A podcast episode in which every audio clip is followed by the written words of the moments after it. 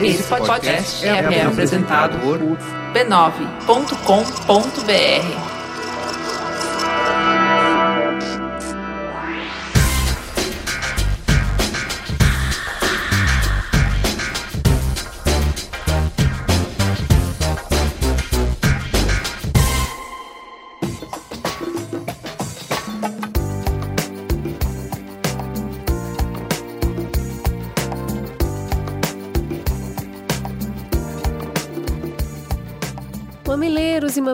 sejam bem-vindos ao seu espaço de encontro semanal para debates, reflexões, choro, riso, dúvidas e questionamentos. Toma aqui o nosso abraço e puxa logo a cadeira, porque eu sou a Cris Bartz e ao meu lado a musa... Juva Lauer. Estamos prontas para mais um mergulho rumo à polêmica. E o beijo para Aracaju, Fortaleza, Rio de Janeiro Joinville e pro Cisnando, que nos mandou presentes lindos pro Benjamin, pra Nina e pra Tatá. Amamos! Roupas super estilosas e empoderadas da marca dele. Que delícia receber esse carinho. Muito obrigada. Quem faz o Mamilos é a nossa equipe cheirosa. Na edição, o menino Caio Corraine. Nas redes sociais, Luanda Gurgel, Guilherme Ana, Luísa e o Cleiton. No apoio à pauta, Jaqueline Costa e um monte de gente que ajuda. E na transcrições, a Diva Lu Machado e a Mamilândia. E se você ama muito esse programa, você pode apoiá-la no Patreon. patreon.com/mamilos.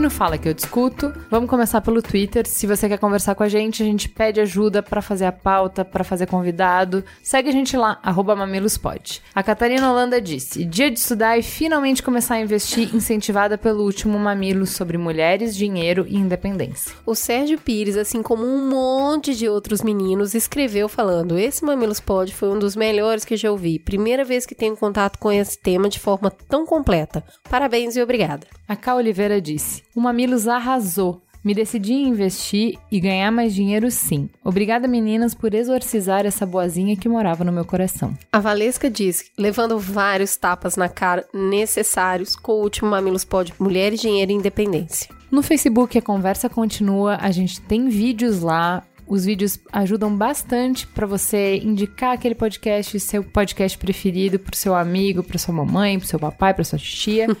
Vá lá, prestigie o trabalho do pessoal, compartilhe os vídeos. A Luana Índio falou: Mas, gente, vocês ficaram espionando minha vida e fizeram esse episódio? Falaram com a minha psicóloga? Foi um poço de identificação e três tapas na cara. Não, foi muito tapa na cara, né? Eu acho que assim, hashtag tapa na cara. E muito retorno. No site, você também pode não só ver todos os programas que nós temos disponíveis, mas colocar o seu comentário e conversar com outras pessoas que estão falando sobre o programa. O Emerson disse: sensacional, obrigado, ótimos exemplos e dicas. Nunca pensaria assim e teria esse ponto de vista. Obrigada e vou repassar. Vários rapazes escrevendo falando: eu sou uma mulher e não sabia, não foi?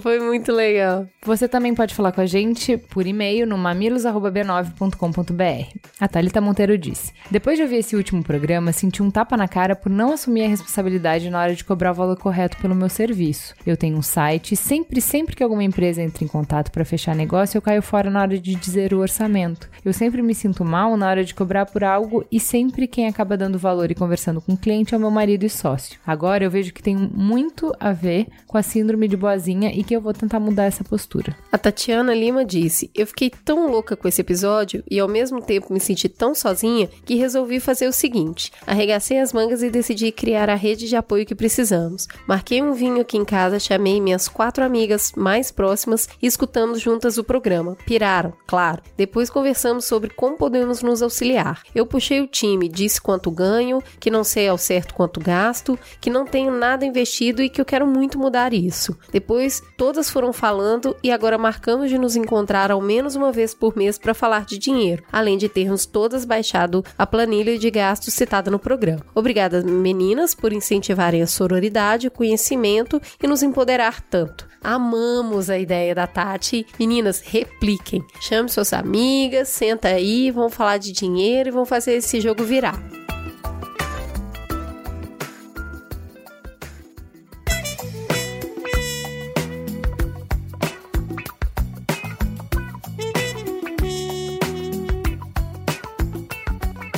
Vamos então para o giro de notícias? O número 3, a história sendo reescrita. A edição da Nature, que chega nas bancas de Londres nessa terça, tem causado caos no mundo científico. Em uma extensa matéria tornada pública descoberta que Homo sapiens tem entre 281 e 349 mil anos, 100 mil mais do que a datação anterior. O grupo mais antigo antes catalogado vinha da Etiópia, sugerindo que evoluímos a ponto de aparecer no mundo num período curto de tempo em numa mesma região. Agora essa teoria caiu por terra. Nesse novo grupo, ele vem de uma região do Marrocos. Pela estrutura do crânio, seria alguém que nós reconheceríamos como igual se cruzássemos com ele na rua. Eles tinham, porém, um cérebro mais alongado e achatado e regiões consideravelmente menores. Essas regiões menores ligadas ao tato, percepção de espaço e precisão de movimentos. A evolução, até chegarmos quem somos, portanto, foi bem mais longa e bem mais lenta do que pensado e também ocorrido numa região maior da África. Julgamento da chapa Dilma Temer. Terça-noite, o processo teve início com os seguintes ritos. Primeiro, o ministro responsável pelo caso, Herman Benjamin, leu por 45 minutos um resumo das 1.032 páginas do seu relatório. Depois, falaram os advogados do PSDB,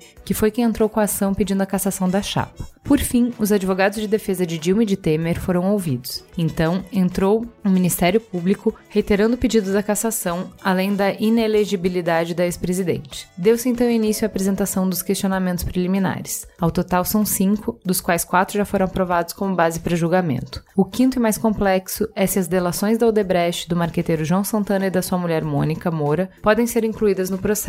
Durante toda a quarta, o clima foi tenso entre Gilmar Mendes, presidente do tribunal, e Herman Benjamin, relator da ação. O professor Edelbert Avelar publicou uma análise interessante no seu Facebook. O que está acontecendo hoje no TSE é surreal e espetacular. A nenhum dos partidos políticos interessa a saída de Temer. Ninguém quer a cassação, com exceção de um ou outro pequeno partido e o povo, esse detalhe. Mas aí aparece um Herman Benjamin e começa a detalhar, ponto por ponto, todo o edifício de podridão que sustenta a República. E o constrangimento é geral. Número 1. Um, Trump sob investigação não é só o nosso presidente que anda com problemas. O Senado americano tornou público o documento encaminhado oficialmente pelo ex-diretor do FBI, James Comey. Ele testemunhará hoje, na quinta, perante os parlamentares, mas adiantou sua declaração de abertura. Comey conta que o presidente Donald Trump cobrou dele um juramento de lealdade, ameaçou-o de demissão e pediu o fim de uma investigação sobre seu ex-assessor de segurança nacional. Trump ainda pediu que o ex-diretor fizesse um anúncio para desfazer a impressão de que ele estava sendo investigado.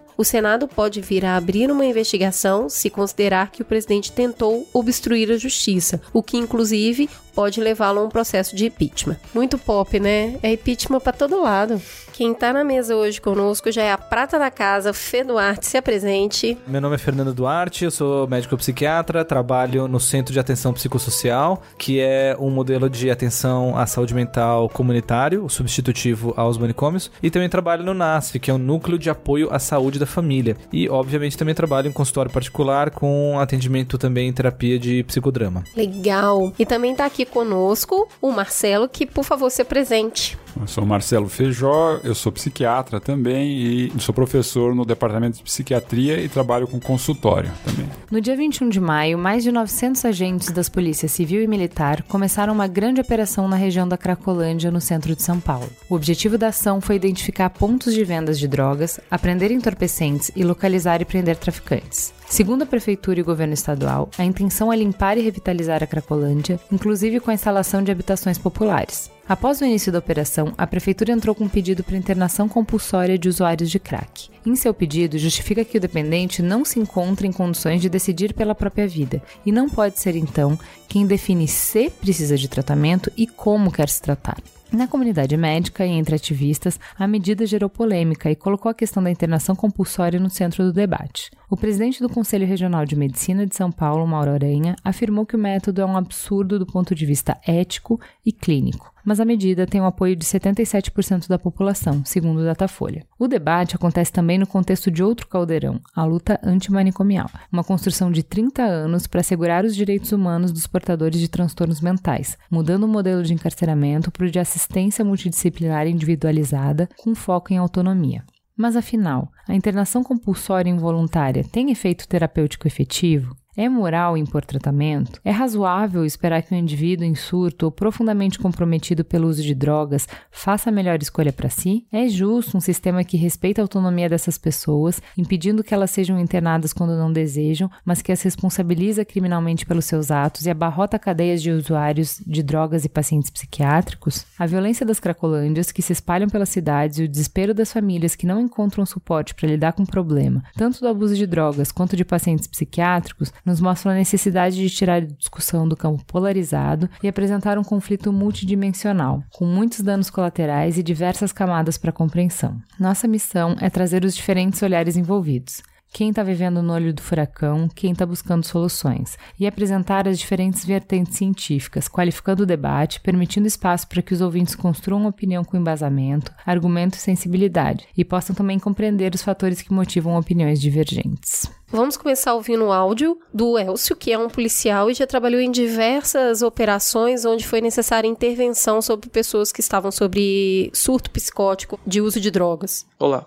meu nome é Elcio, eu sou policial em uma cidade de médio porte que está entre as tops no índice de violência do Brasil. Eu passei por várias experiências relacionadas com viciados em drogas, principalmente o crack. Tem uma situação que sempre me vem à cabeça, pois me marcou muito. Com a minha guarnição tivemos que conter um dependente de crack. Estava drogado, apenas de cueca, fora de si. Queria matar o padrasto, bater na mãe e tivemos que retirar ele de dentro de sua casa utilizando a força necessária. Esse dependente queria matar o padrasto dele simplesmente porque ele escondeu duas pedras de crack que ele tinha. Ele já tinha fumado outras e queria terminar fumando aquelas últimas duas e o padrasto resolveu esconder porque não aguentava mais. A casa não tinha mais nenhum móvel, estava toda detonada devido à violência e o impulso de venda que o usuário tinha para comprar as drogas. Era realmente um estado deplorável. Não era um caso de família pobre e desfavorecida. A mãe era servidora pública bem remunerada e o seu cargo tinha acesso a vários órgãos da segurança pública do Estado. A família tinha estrutura econômica muito boa para a sociedade.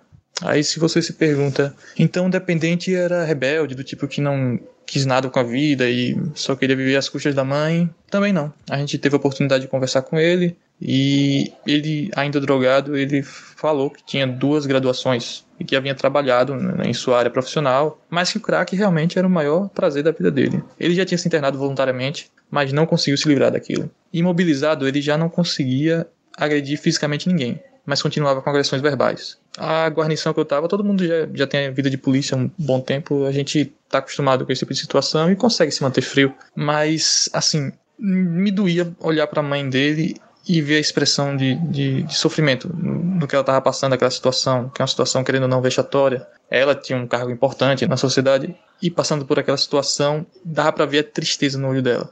Eu não sou pai, não sou, não tenho filho nem nada, mas aquilo dá uma noção muito boa de como é ter um, um parente, um filho dependente de crack. E para finalizar a ocorrência, esperamos o SAMU chegar, conduzimos a um hospital psiquiátrico da minha cidade e lá ele foi sedado. Conversamos com a família sobre as questões de segurança e confortamos na medida que foi possível. Voltamos para o nosso trabalho. Não sei quais foram as medidas tomadas posteriormente, pois a pessoalidade que a gente tinha acabou assim que a gente entrou na viatura, que a gente saiu do hospital e que a gente voltou para nossa área de trabalho. E aí fica todo o questionamento de até quando o Estado está na vida daquelas pessoas. Ali, particularmente, eu era o Estado. Ajudei e depois me retirei. E depois? O que o Estado realmente deve fazer e até onde deve interferir? Sou completamente a favor da internação compulsória. E isso eu digo porque eu já entrei em, em muitos lares. O suficiente para ver, com o mínimo de empatia que qualquer pessoa tenha, consegue enxergar e sentir a dor de várias e várias famílias. Tem um padrão na, no sofrimento delas, na tristeza delas. E se realmente existe alguma família que está tranquila, está de boa com essa situação de ter um, um, ente viciado em crack, realmente deve ser um ponto fora da curva, porque eu, eu particularmente nunca vi e deve ser uma exceção ter um caso desse tipo. Eu sou completamente a favor da internação compulsória, sou a favor partindo por parte da família da pessoa, mas na falta da família eu entro em conflito comigo mesmo e começo a, a pensar que o Estado deve intervir de alguma forma, mas cria uma certa desconfiança na capacidade do Estado de tomar essa decisão. Bem, é só uma série de questionamentos que eu apresentei, baseado em alguma experiência de vida que eu tenho nesses casos. Depois dessa introdução, vamos começar na discussão propriamente dita e para entrar nessa polêmica, a gente vai começar pelos aspectos legais e a gente convidou o Diogo Buzzi, que ocupou a Secretaria de Combate às Drogas em Curitiba, e gravou o Salvo Melhor Juízo sobre política de drogas, que a gente recomenda fortemente, para explicar os limites legais, o que, que pode e o que não pode em termos de internação e qual a diferença de internação involuntária e compulsória. Olá, é uma grande satisfação participar desse debate tão importante promovido pelo Mamilos, um debate que infelizmente ainda é tratado com falta de informação e com muita superficialidade. Bom, do ponto de vista legal, a questão da internação de um paciente acometido por algum transtorno mental, um usuário problemático de drogas, é tratado por uma lei de 2001. Né? No nosso ordenamento jurídico, essa questão é prevista na, pela lei 10.216 de 2001, que traz basicamente e objetivamente três tipos de internação: a internação psiquiátrica, a internação voluntária, que é aquela solicitada pelo paciente, a internação involuntária, que é pedida, solicitada por terceiro, geralmente a família, alguém próximo da pessoa para quem está se pedindo uma intervenção, e a compulsória, que é aquela determinada pela justiça. Do ponto de vista legal, no meu entendimento, o ordenamento jurídico brasileiro, o direito brasileiro lida de uma forma adequada, né? Meu, no meu entendimento, não é uma questão legal a questão da internação compulsória. Em primeiro lugar, eu diria que o grande problema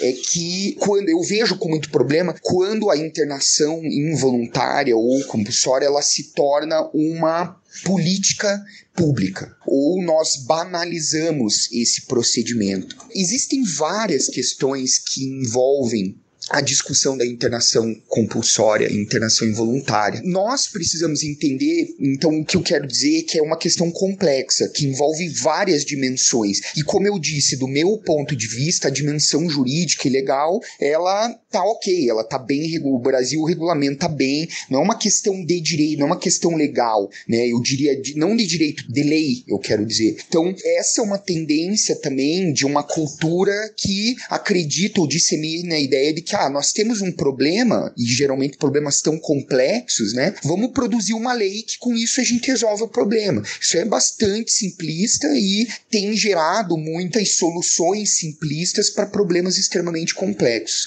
O que acontece hoje, por exemplo, em São Paulo, né, na chamada Cracolândia, que é também uma questão a ser discutida, né? É uma, um termo pejorativo e a gente precisa desestigmatizar essa questão. O que acontece lá hoje é muito triste de ver, porque para a impressão que nós temos, nós que estudamos e pesquisamos há muito tempo esse fenômeno, né, de áreas de concentração de usuários de drogas e tal, é muito triste porque é mais do mesmo. Parece que nós não aprendemos com a história, com as experiências, não ouvimos os especialistas, as pesquisas, a ciência, né? Então é, é triste demais, porque veja a gente já assistiu isso acontecer inúmeras outras vezes, e é evidente que não se resolve um problema tão complexo como esse dessa maneira. A gente já assistiu na televisão há muito tempo atrás iniciativas que passava se onde passava se recolhendo todo mundo nas ruas, como se fosse uma massa indistinta de pessoas que perdiam a sua individualidade, sua singularidade como seres humanos, colocava-se ou depositava-se essas pessoas em lugares lugares onde teoricamente elas estariam recebendo tratamento, e dali poucos dias depois estava todo mundo de volta na mesma realidade. Então se mobilizava uma grande quantidade de recursos, não só financeiros, mas humanos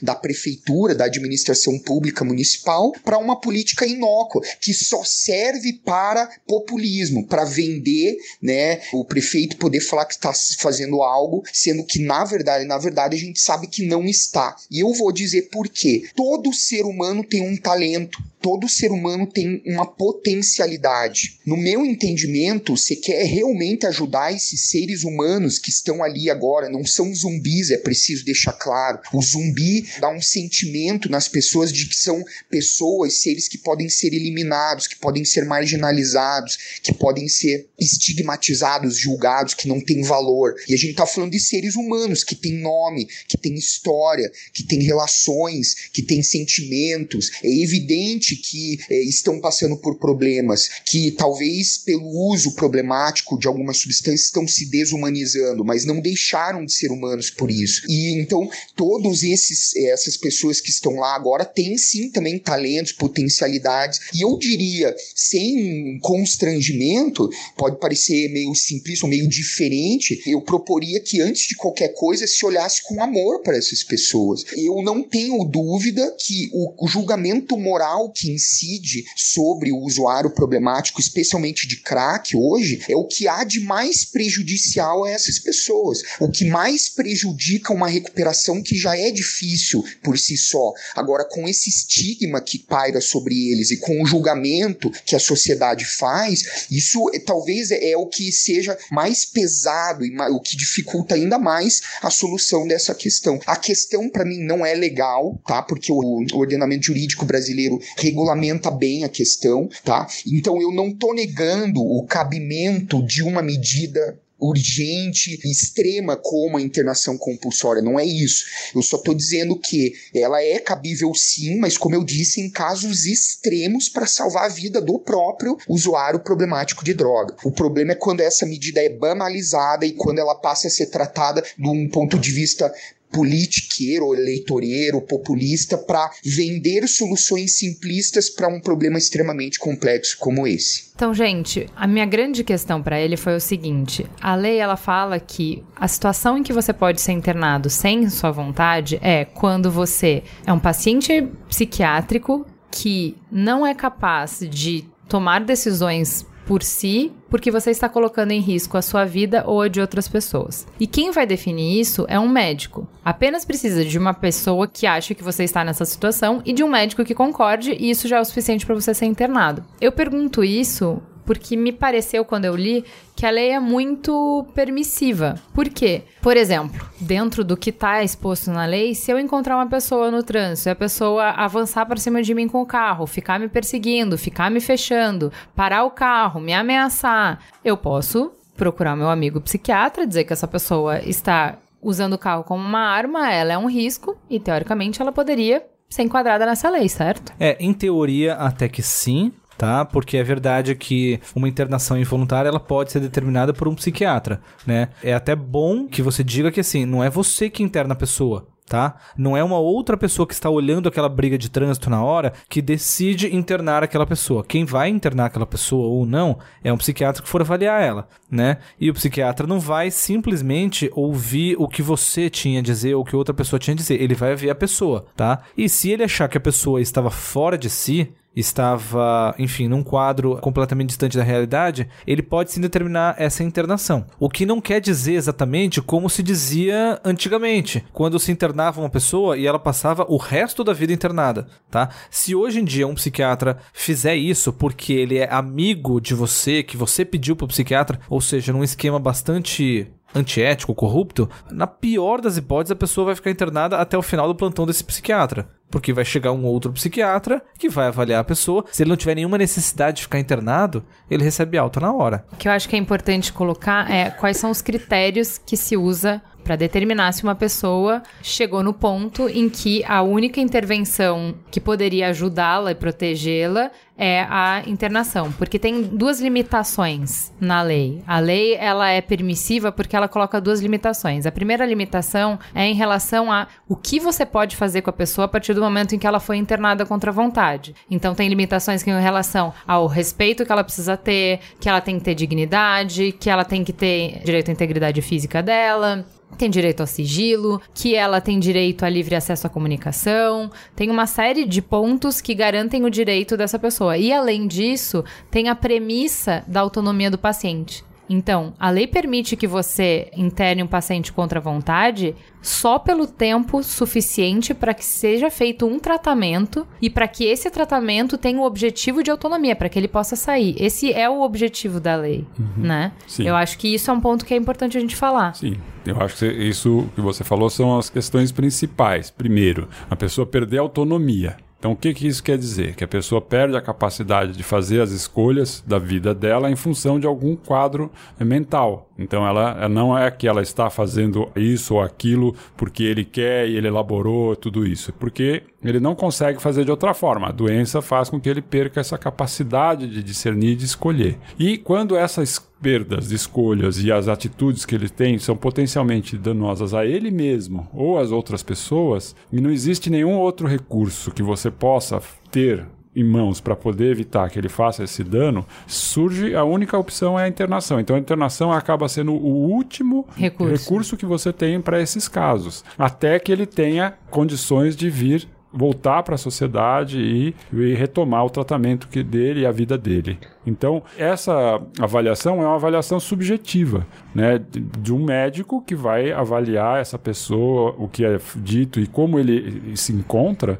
para poder fazer essa avaliação e essa determinação. Não seria mais seguro até para o próprio médico que fosse criada uma junta, um conselho, onde mais de um tipo de profissional ajudasse nessa análise, até para compartilhar? É uma responsabilidade muito grande, né? Mandar a internação de alguém. Hoje em dia, legalmente, não é necessário isso. Hoje em dia, um psiquiatra apenas avaliando o paciente, isso já é necessário para que se indique a, a internação involuntária e o paciente fique internado. Sim, como você mesmo falou, seria melhor se fosse feita uma junta, se tivesse mais do que uma pessoa só avaliando, né? Sim. É importante a gente colocar isso aqui, porque o outro modelo que a gente tem que te priva da liberdade é o sistema penitenciário. E ele tem todo um sistema legal para apoiar isso. Então você tem uma série de processos, então não é, você não depende de uma pessoa definir se você vai ser encarcerado ou não. Esse dispositivo legal que fala da internação compulsória ou involuntária, ele deixa os indivíduos numa posição muito mais frágeis, porque eles dependem da avaliação de um médico. Isso. E é verdade que assim, a, a internação involuntária, ela é um dos poucos recursos, um- uma das poucas maneiras, talvez a única, não sei, de cerceamento de liberdade de uma pessoa que não passa por um processo jurídico, né? Basta uma avaliação médica e isso acontece, a pessoa tem a sua liberdade cerceada. O que é muito complicado, porque mesmo em termos de justiça, com todos esses processos, a gente vê prisões que são arbitrárias, né, dependentes de várias questões, como é, nível socioeconômico, etc. Né? As cadeias são muito mais frequentadas por pessoas de classes médias mais econômicas mais baixas, com escolaridade menor, mais negros. Então, é, existem pessoas que acabam sendo presas, então, com apesar de todo esse sistema. No caso da internação involuntária, né, é, é uma questão também que, dentro da prática, na realidade, né, quantos psiquiatras existem no Brasil? Né? 5 mil por uma população de 205 milhões de habitantes, né? É um número bem pequeno. Então, na verdade, quem acaba vendo a grande parte dessas pessoas são pessoas médicos que não têm uma formação. Então, também a capacidade de julgamento é menor, porque ele não tem a especialização para isso. Então, na prática, Na prática, Isso- não precisa nem ser um psiquiatra. não, médico. É porque a questão, essa questão da, da internação involuntária, ela não é só pra psiquiatria, não é só pra saúde mental. Se a gente pegar uma, uma situação teórica, tá? Onde uma pessoa tomou um tiro no peito e está sangrando e está correndo o risco de morrer em poucos momentos. Se essa pessoa decide que não quer ficar no hospital, fala, eu tô de boa, eu quero ir para casa agora para não perder a novela de hoje. Um médico que vê essa situação, ele pode determinar a internação involuntária dessa pessoa porque ela está correndo risco de vida e pode internar ela contra a vontade dela, involuntária mesmo. É assim. Só que isso na clínica, na cirurgia ou em quase todas as outras, as outras especialidades, isso é muito mais raro, isso acontece muito menos. Tá? Na psiquiatria, a internação involuntária acontece muito mais, porque é mais comum na psiquiatria a gente ver situações onde a pessoa não é capaz de avaliar o próprio estado. Uma outra dúvida que eu tenho é assim: como a única coisa que define. O único critério que define a internação involuntária, ou seja, o teu cerceamento do teu direito de escolher por você mesmo, é você ser avaliado como incapaz de tomar decisões, eu não entendo muito bem o processo da compulsória. Porque me parece que esse acesso ele tem que ser pessoal, né? Como é que eu vou saber? Eu não posso ser usar, é, julgada num lote. Ó, esse lote de pessoas, eu não, não consigo compreender né? Porque assim, a involuntária é, olha, a Juliana não está com- no seu normal, ela está correndo risco por conta dessas e dessas atitudes, ela fez isso, isso e isso, você vai fazer uma avaliação minha, e aí a partir dessa avaliação consciente e criteriosa, você vai ter um laudo e, e você vai me internar. Como é que faz a compulsória, Então, que é um lote de pessoas? Teoricamente, né, a, a internação compulsória é determinada por um juiz. Mas o juiz, ele não só trata de, por exemplo, de problemas de, de saúde mental, como um juiz vai tratar de problemas de corrupção, criminais. Então o juiz, ele não é um especialista em cada um dos campos. Quando ele vai fazer uma internação involuntária de um paciente supostamente psiquiátrico, ele vai precisar de peritos psiquiatras que ele vai nomear para fazer isso, porque ele não entende, ele não sabe fazer isso. Então, teoricamente, ele precisaria de alguma avaliação psiquiátrica para dizer se essa pessoa precisa ou não, porque o juiz não tem essa capacidade. Nesse caso, então, ele tá entrando na ausência da família, quando um grupo ou uma pessoa sequer não existe ninguém que responda por ela e que possa pedir uma internação voluntária, o Estado entra com a compulsória. Então ele fala, ó, tá determinado aqui que você pode recolher pessoas para avaliação. E aí essas pessoas são avaliadas aí sim só por psiquiatras, não por outro tipo de médico. qualquer médico, né? A especialidade em medicina, você tem a especialidade, mas qualquer médico é apto a fazer qualquer tipo de ato Diagnóstico, médico, diagnóstico. Aham. Então, teoricamente, eu posso abrir a cabeça de uma pessoa e fazer uma neurocirurgia. Eu não vou fazer isso porque eu, eu reconheço que eu não tenho nenhuma habilidade para isso. Mas é, não, o que eu ia falar, Ju, você tinha citado antes, antes sobre uma avaliação em lote. Né? E daí a gente está confundindo duas coisas. Uma coisa é a internação compulsória, que é aquela que é determinada por um juiz. Ela é individual? Ela é caso a caso? Sim, como o bom senso manda, tá? Ele vai pensar caso a caso, vai pensar, bom, aquele caso necessita de uma internação e eu estou determinando que aquela pessoa seja internada. Com base em laudo. Que é o que o doutor Marcelo tá falando. É, Na verdade, ele costuma Eu não sei, então como é que eu posso definir que essa pessoa precisa de internação? Tá. Eu não sei, eu chamo um psiquiatra, dá uma olhada aqui, é, ele realmente precisa ir na ausência da família para fazer a involuntária, eu, juiz, coloco a compulsória. O juiz, ele tem o poder de decidir isso a partir do bom senso dele. Ele costuma se embasar em coisas especificamente de peritos de áreas que eles não sabem. Então ele costuma se embasar em laudos técnicos, como você disse. Ele não necessita disso para determinar uma internação compulsória. Tá? Quando a gente fala dessa coisa de lote, a gente já está pensando na internação compulsória como política de saúde pública, e isso é outra questão. Entendeu? Uma coisa é a internação compulsória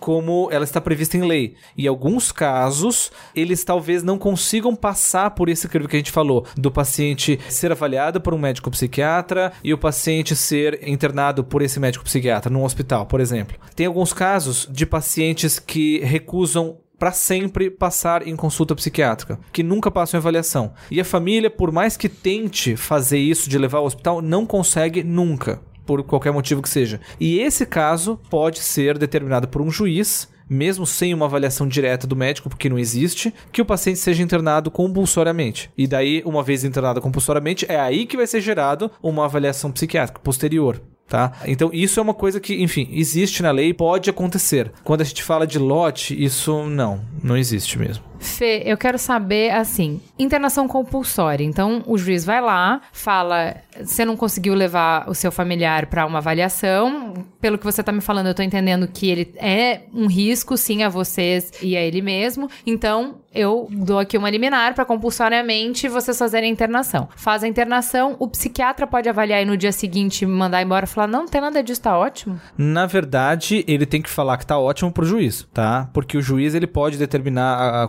compulsória realmente e pode determinar quanto tempo ele vai ficar internado. Simplesmente porque ele acha isso. Isso em termos de lei, tá? Em Ah, termos de lei, o juiz pode dizer: não, pelo que você tá me falando é muito grave, ele tem que ficar dois meses. Aí Ele o pode. paciente chega, você avalia, fala que não tem isso de dois meses. Mas como o juiz mandou, ele vai ficar dois meses. Isso em teoria, tá? Na prática, é muito difícil que um juiz falte com o bom senso nesse tanto. E ele costuma pedir que o paciente fique internado pelo tempo que for necessário do ponto de vista médico. Ah, ok. Então o juiz não estabelece porque isso está fora da alçada dele. Ele Claro. entende que isso extrapola, né? Mas a, Sim. a lei dá essa prerrogativa pro juiz. Sim, Sim. tá. Muito poder pra médico, muito poder pra juiz.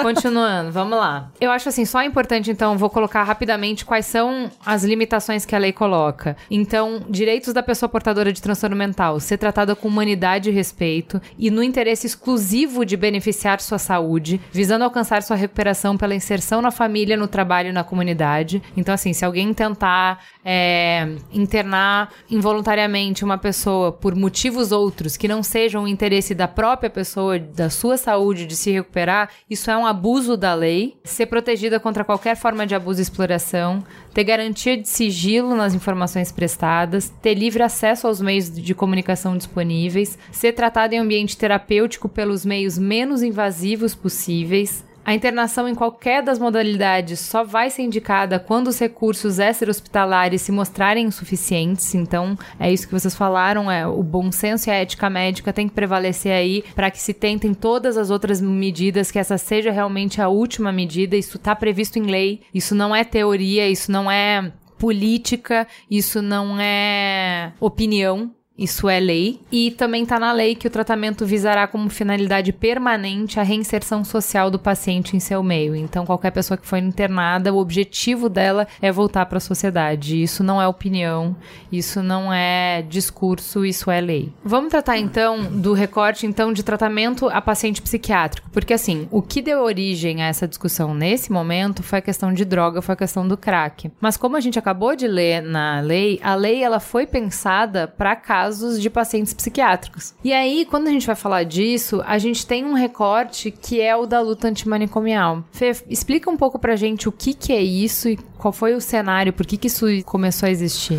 Bom, se a gente pensar na história lá dos, enfim, da antiguidade, sempre existiram os loucos, né? As pessoas que não se encaixavam no sistema, as pessoas que tinham algum problema mental que não se adaptavam, né? E historicamente falando, a maneira como se lidava com essas pessoas que não se enquadravam era excluí-las da sociedade, né? Afastá-las, né? Porque elas não estariam aptas para o convívio com os demais. Com o tempo surgiram os chamados manicômios, os hospícios, que seriam os hospitais para o tratamento de loucos. E nesses hospícios, basicamente o que se fazia era afastá-las da sociedade. Era mais ou menos o, o equivalente ao que uma prisão faz hoje. Afastar simplesmente aquela pessoa da sociedade, independente do tratamento que se dava para elas. Até porque não se sabia de muitos outros tratamentos possíveis, né? Os tratamentos começaram a surgir, tratamentos talvez mais eficazes, ao longo do século XX.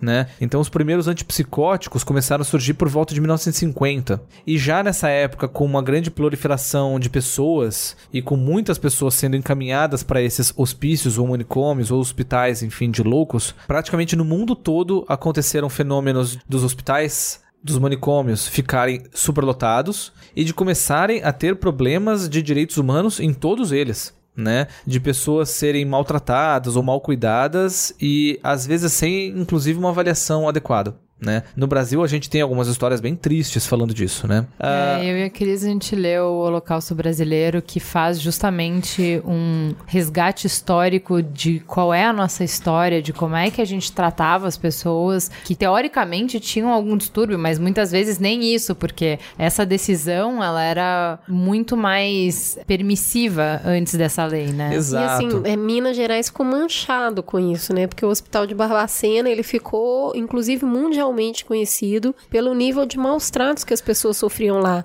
Inclusive, a gente sabe muito bem que não eram somente pessoas que tinham transtornos mentais que eram internadas, mulheres que ficavam grávidas sem casar, homens que queriam se divorciar, colocavam às vezes esposas lá. Eu acho que até mais recente, Bicho de Sete Cabeças, que é o filme com Rodrigo Santoro, onde o pai dele pega ele com um baseado e ele é um rapaz e ele é colocado, né? É uma história real. O cara passou sete anos internado por causa de um baseado. Então eu acho que a gente vem de uma história longa de usar os hospitais psiquiátricos quase como depósito para colocar pessoas lá para se livrar de algum tipo de problema. E, e isso aconteceu, tá? Não aconteceu só no Brasil, aconteceu em muitos lugares, é fato, isso aconteceu mesmo. E foi daí, a partir dessas denúncias de maus tratos, que surgiu o movimento da luta antimonicomial, tá? Em primeiro lugar, era uma luta por direitos humanos, tá? Das pessoas que estavam lá. E, É importante colocar por que uma luta de direitos humanos, porque essa lei me parece, quando eu li essa lei, eu lembrei muito do livro, porque ela me parece muito um reflexo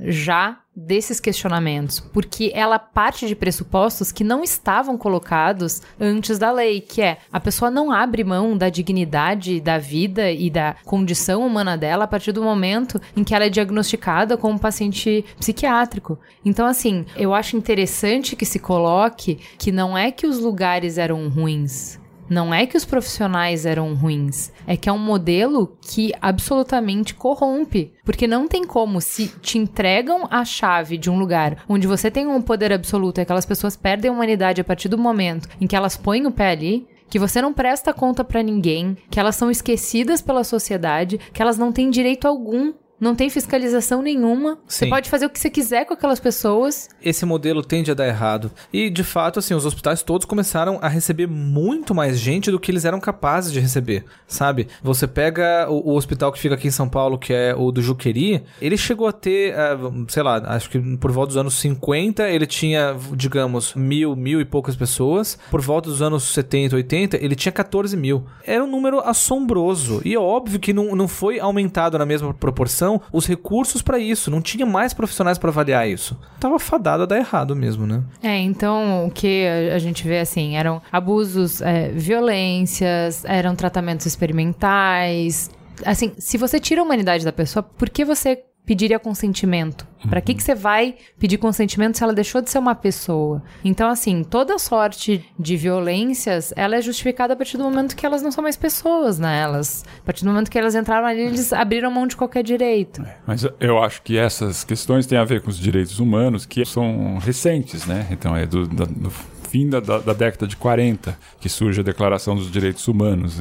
Nunca houve declaração de, ou consentimento para internação nem no hospital. Hoje é impossível você internar qualquer pessoa em qualquer hospital sem o consentimento dela, exceto nas formas onde ela não está consciente, um paciente em coma, por exemplo. Né? Alguém vai ser responsável por ele. Então, é, os manicômios né, vieram né, de uma, uma hipertrofia, de uma segregação, né, e que começou a ser usado também para segregar pessoas além daquelas que eram doentes e não se propunha a um tratamento dessas pessoas. Eu acho que é mais ou menos o que hoje as prisões aqui no Brasil significam. todo esse movimento da luta antimanicomial, ele teve início por volta lá dos anos 80, talvez antes já tinha várias denúncias de maus tratos, né, de quebra de direitos humanos, mas por volta dos anos 80 começou o movimento na Itália, né, por um, um médico chamado Franco Basaglia, e que ele começou a lutar por isso, pela extinção dos manicômios, que fossem fechados os hospitais psiquiátricos e que esses leitos de manicômios fossem substituídos por formas de tratamento de saúde mental que fossem comunitários sem internação, né? Então, isso acabou motivando na própria Itália, depois em vários países do mundo, a movimento dessa luta antimanicomial, que era o de fechamento de hospitais, fechamento de leitos, né? Para que as pessoas não fossem mais internadas e fossem tratadas em outros ambientes. Mas explica um pouco qual é a proposta e o que, que a gente avançou a partir do momento que entra essa lei, a partir do momento que a gente começa a fechar leitos de hospitais psiquiátricos, a fechar manicômio, a fechar o manicômio de Barbacena, por exemplo. Para onde vão esses Tá. pacientes? Qual é a proposta? Como é que se trataria então? Eu acho que a principal proposta, assim, antigamente os hospitais psiquiátricos eles tinham essa função de tratar os loucos, de certa forma de afastar os loucos. E eles também tinham uma função que eu, eu chamaria de uma função de asilo, que é de, de abrigar esses loucos, tal. Então, o principal avanço dessa lei foi de apontar, denunciar os locais onde não acontecia nada disso, onde eles não eram cuidados, eles não eram tratados, eles eram apenas afastados da sociedade. E tinha muito lugar disso, tinha muito mesmo. E nesse ponto foi ok, tá? Então, um dos lugares onde as pessoas eram excluídas e eram abandonadas e eram inclusive Era um depósito, né? Esses lugares foram sendo fechados, as pessoas foram devolvendo para as próprias famílias, sendo devolvidas para as próprias famílias, né? E tem até alguns movimentos que ficaram famosos até na Inglaterra de manifestações das pessoas com cartazes dizendo nós não queremos eles de volta, né? E de fato as pessoas não estavam acostumadas com isso, com receber uma pessoa doente mental de volta para casa. Isso não, não acontecia. sabiam como tratar. É, vou fazer né? o que com ele em casa agora, tá? Então, o cuidado passou a ser devolvido para as famílias. Tá? O que pra mim também é uma coisa boa, também foi uma coisa bacana. O maior perigo dessa história toda foi você tirar dos hospitais e tirar, inclusive, a possibilidade de internar gente que de verdade precisava. né? Eu acho que é aquela questão, não tá dando certo, extingue. Mas na verdade, a gente teria que reformar. A gente É. teria que fazer dar certo. Mas você fala do CAPS. Porque não é Ah, que falo. extinguiu. Não, na verdade não. Substituiu pelo A, CAPS, a né? ideia é seria, seria substituir o tratamento que existiam nos manicômios, que na verdade nem era tanto tratamento assim na época, né? Por formas de tratamento comunitária, que seriam hoje é, o que a gente tem no Brasil são os CAPS, que é o Centro de Atenção Psicossocial. Então é um, um aparelho é, parecido com um posto de saúde, com uma unidade básica de saúde, aonde existem profissionais de saúde mental, sejam psiquiatras, sejam terapeutas ocupacionais, sejam psicólogos,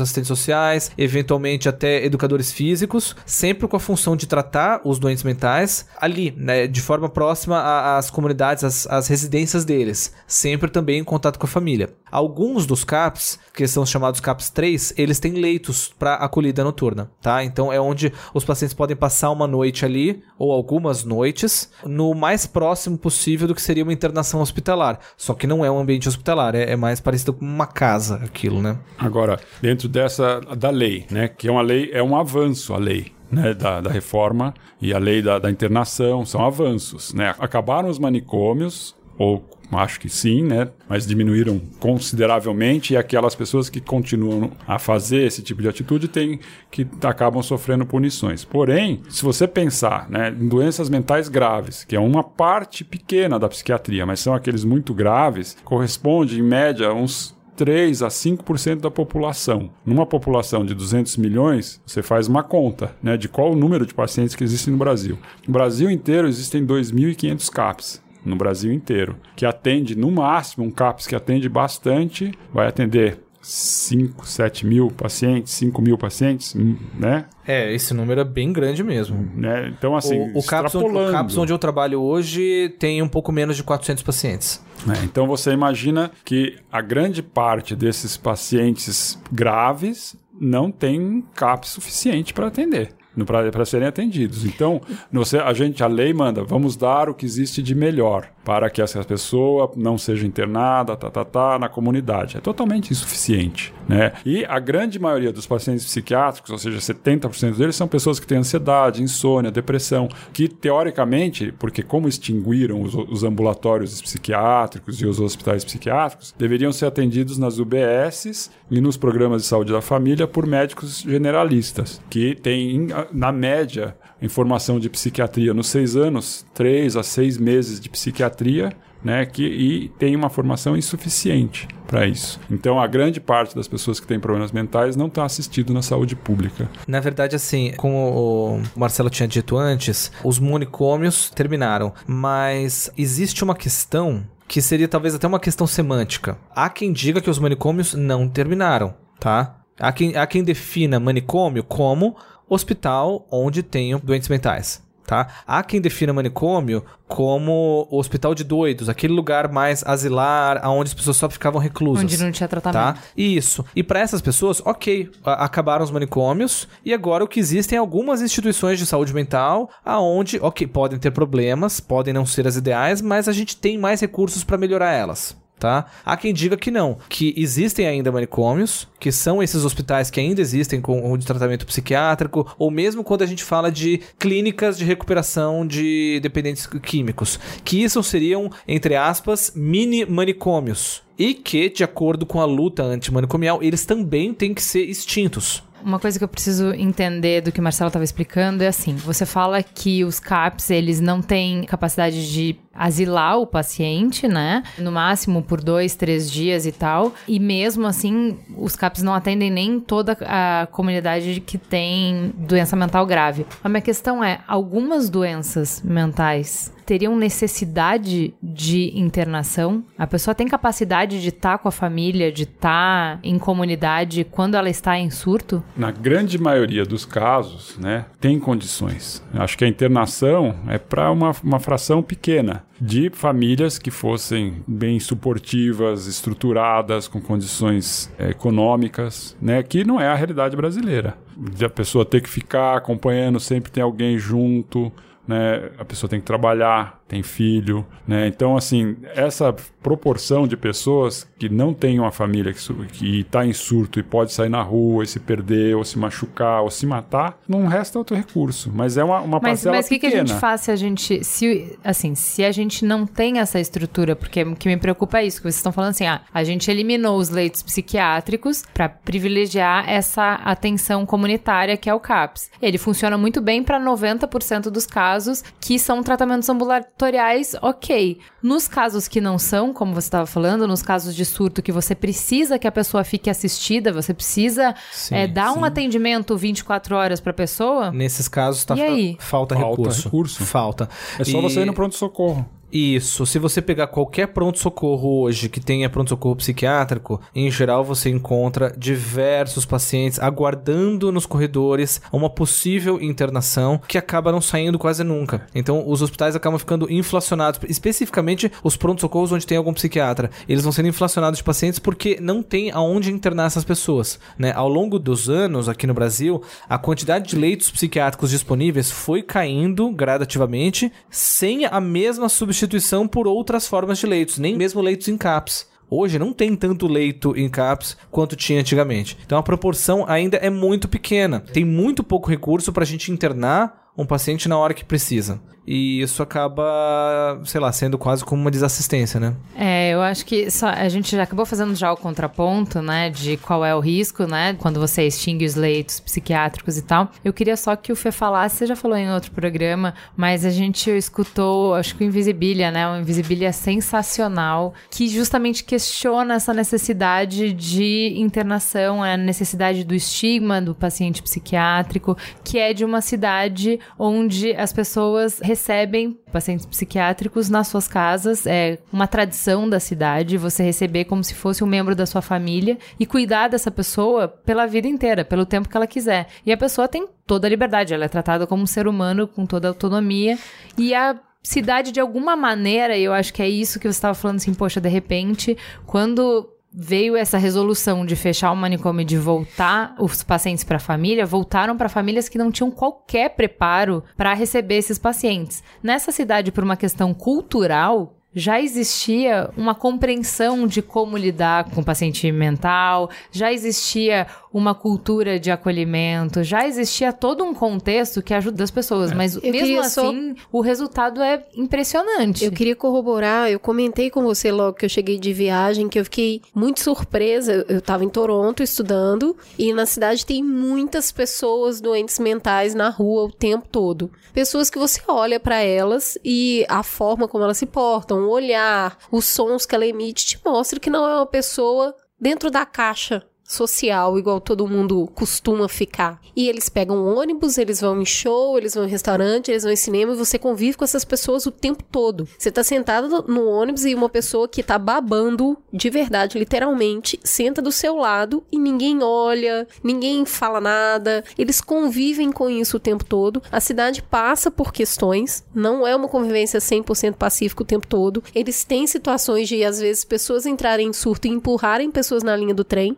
E nem por isso eles recolhem todas essas pessoas, ou mesmo as famílias deixam essas pessoas só dentro de casa, sabe? Na maioria das vezes eu vi pessoas acompanhadas, mas eu vi muita gente sozinha também. E eu cheguei e falei, Juliana, como assim? Mas lá tem hospitais psiquiátricos, Tem. tem, pessoas internadas. Esses pacientes são pacientes que são pacientes crônicos, então eles sempre vão ter esses quadros. Então, na maior parte do tempo, eles são totalmente. Você convive, né? Eu, eu, eu convivo com paciente psiquiátrico faz 30 e poucos anos, né? É muito tranquilo. Né, conviver com, com um paciente psiquiátrico. Mas uma hora que está em surto e que, no caso, um surto de agressividade, não dá para levar para sua casa. É, talvez nem naquela cidade lá do Invisibilia. Uma coisa que eu achei bacana do Invisibilia é que ele cita aí uma cidade na Europa aonde, enfim, tem um número altíssimo, né, uma prevalência altíssima de pessoas com transtornos mentais que vêm de outras cidades do mundo todo para conviver lá com aquelas pessoas. E essas pessoas já têm uma postura de nem querer mudar, de, de simplesmente de aceitação para elas. E isso eu achei muito bonito, né? E me lembrou também de duas histórias pessoais minhas. Uma, eu, enquanto psiquiatra, enquanto quase todos os psiquiatras, eu tive formação dentro de um hospital psiquiátrico. Então a gente acaba aprendendo a psiquiatria num contexto, que seria mais esse contexto de pacientes internados tal. Depois que eu saí da minha formação e que eu passei a trabalhar em CAPS, eu comecei a ver situações que antes eu teria internado e que agora eu não interno mais, tá? Pela minha prática mesmo, sabe? Porque eu vejo que daria para evitar uma internação. E isso eu acho legal. Eu acho que não era tudo que a gente via lá que precisava colocar para dentro. Algumas coisas dá para segurar em casa. E eu também tive uma outra história pessoal de conhecer um paciente, provavelmente um esquizofrênico crônico grave, que morava num, numa vila no norte da Bahia que chamava Cordeiros. E essa vila morava, sei lá, mais ou menos umas 15 famílias. E lá tinha um paciente que era o, o conhecido como louco da cidade, já tinha acho que uns 40 anos, e ele tinha tido surto muito pequeno e a, a, a vila toda convivia com ele, dava comida, tudo, cuidava dele. O que era uma coisa bonita sabe, de inserção social. A gente não consegue ver é, exatamente esse tipo de coisa em outras cidades grandes. E por mais que eu achava bonito esse acolhimento, eu também ficava com um pouco de pena da desassistência, porque esse cara nunca tomou um remédio na vida e ele poderia ter tomado remédio, poderia ter tipo ficado melhor e mais funcional, mais autônomo na vida talvez cuidado melhor de si mesmo. Queria que vocês me explicassem um pouco por que que a tendência hoje ou a luta é para que não se interne, para que se tente outras coisas, outras formas antes da internação. Eu acredito que é porque a internação já foi utilizada anteriormente de forma muito negativa. E a gente tem muito medo do passado. A gente tem muito medo de Barbacena ou desses outros grandes manicômios onde foram cometidas muitas as atrocidades. A gente não quer mais que essa história aconteça. A gente não quer que aconteçam mais abusos. E é por isso que se evita ao máximo a internação. A gente também não quer, antigamente, quando os manicômios eram instituições asilares, o que aconteciam é que as, as famílias elas se isentavam da responsabilidade de cuidar. Então elas depositavam uma pessoa ali que morava lá o resto da vida. E a gente não quer mais isentar as famílias dessa responsabilidade. É, sabe? Até porque o vínculo afetivo é um. É terapêutico. É parte da reconstrução. Então né? a gente quer que as pessoas fiquem em casa, nas suas casas, sendo cuidadas pelos seus familiares e sendo tratadas sempre que possível sem essa internação. É, sem falar que uma internação psiquiátrica também costuma ser uma coisa bastante cara, né? Bastante dispendiosa. Né? Eu queria citar nesse caso porque é muito conhecido. Eu morava perto, morei minha infância inteira perto do Hospital Espírita André Luiz, que é um hospital em Belo Horizonte que recebe doentes mentais para internação e para consulta. Não só pacientes psiquiátricos, como também abuso de substância. E, inclusive, eu já tive parente que ficou internado lá. É, a gente teve um caso super sério na família da minha mãe e tudo mais, e a minha tia ficou internada. Foi super difícil na época para todo mundo, e ela passou ali 30 dias recebendo assistência, medicamento, palestra, num leito limpo, num quarto digno, e 30 dias depois o médico entendeu que ela tinha condição de voltar para a família. Foi um momento que ela ficou internada porque ela oferecia risco para ela mesma e para outras pessoas. Eles conseguiram de uma maneira medicamentosa e terapêutica fazer com que os níveis químicos do corpo dela e ela conseguisse voltar a responder por si. Foi um período muito difícil para a família, porque tem um estigma muito forte, né? Ah, tá no hospital de doido. Porque quando eu era criança, o André Luiz era isso. Hospital de doido. Ainda era o hospital espírita de doido macumbeiro, porque mineiro, né, você já viu. E de repente ela saiu de lá infinitamente melhor do que ela entrou. Não ficou feliz de ter sido internada mesmo, mas ela saiu de lá melhor, ela continuou o tratamento, ela teve uma série de outros problemas, mas foi isso que aconteceu numa experiência de um hospital que eu conhecia, assim, por dentro, sabe? Eu queria aproveitar para questionar, porque a gente tá falando aqui de pessoas que estão, os ditos viciados, né, ou adictos, que estão em situação de abuso de substância ilícita, ao mesmo tempo que a gente está falando de paciente psiquiátrico. E aí eu fico me questionando que uma pessoa que desenvolve uma doença psiquiátrica, ela não tem gerência sobre isso. E talvez a pessoa que desenvolva esse vício, ela está infringindo um problema ela mesma. É correto a gente misturar essas duas questões, porque a gente vê que todos os tratamentos clínicas e tudo mais sempre fala sobre os dois, atendemos os dois. Uma pessoa que está numa situação de vício, convivendo com uma pessoa com uma, um, uma situação psiquiátrica, como que isso funciona? Eu acho que essa questão da autonomia da escolha de uma pessoa que é o, o usuário de drogas,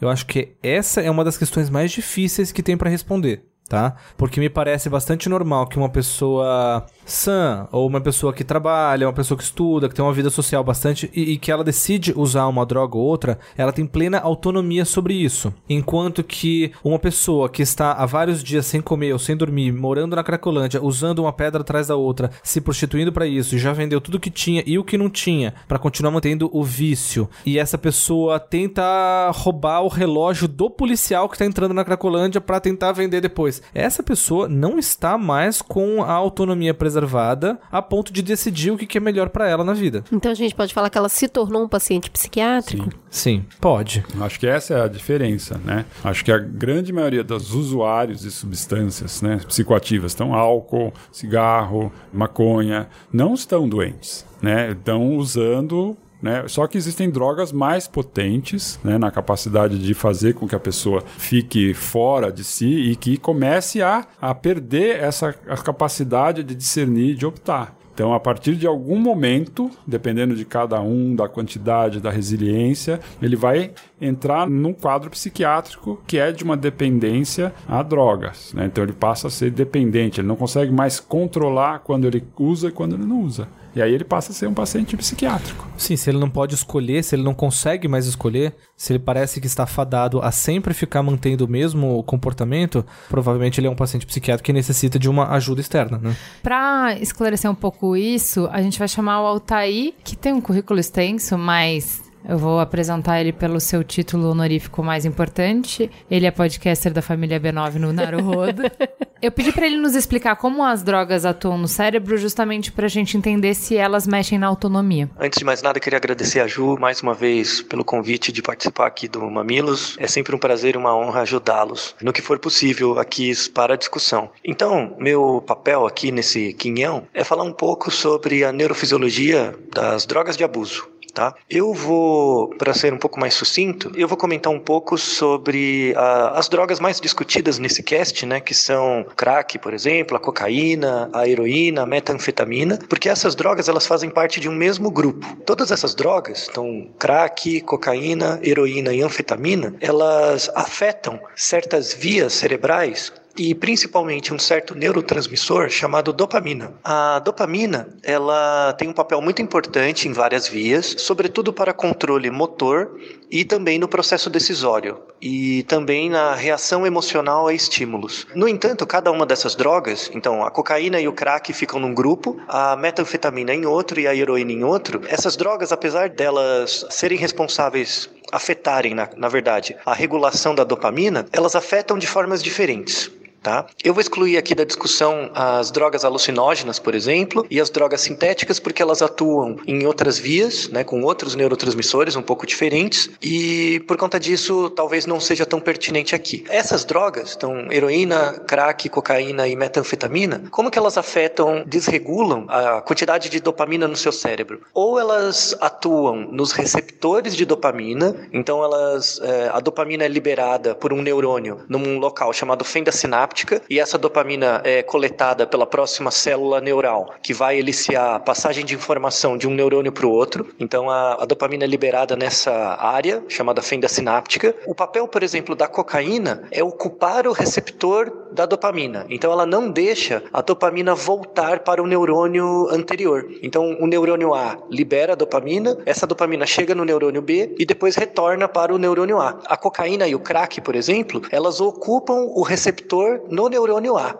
Então a dopamina é liberada, a cocaína e o crack ocupam o receptor e não deixam a, a, dopamina ser reabsorvida. Logo, ela fica constantemente excitando a célula seguinte. Então o, o sinal neural que você recebe é superestimulado. A metanfetamina tem um papel muito parecido, só que ela não ocupa o receptor, na verdade ela ocupa dentro do neurônio o local da dopamina. E a heroína tem um papel um pouquinho diferente, porque a heroína é uma droga depressora, então ela, ela é mais como um calmante ou uma droga que reduz sua atividade. O crack, a cocaína e a metanfetamina são drogas estimulantes, elas estimulam a sua atividade comportamental e neural. No caso da heroína, nosso corpo tem uma capacidade normal de produzir opioides, que são substâncias que vão reduzir a sua atividade e, sobretudo, reduzir a sua sensibilidade à dor. Então, por exemplo, se você imaginar uma situação em que você está fugindo de um cachorro ou fugindo de alguém e você tem que pular um muro e você torce o tornozelo, às vezes você está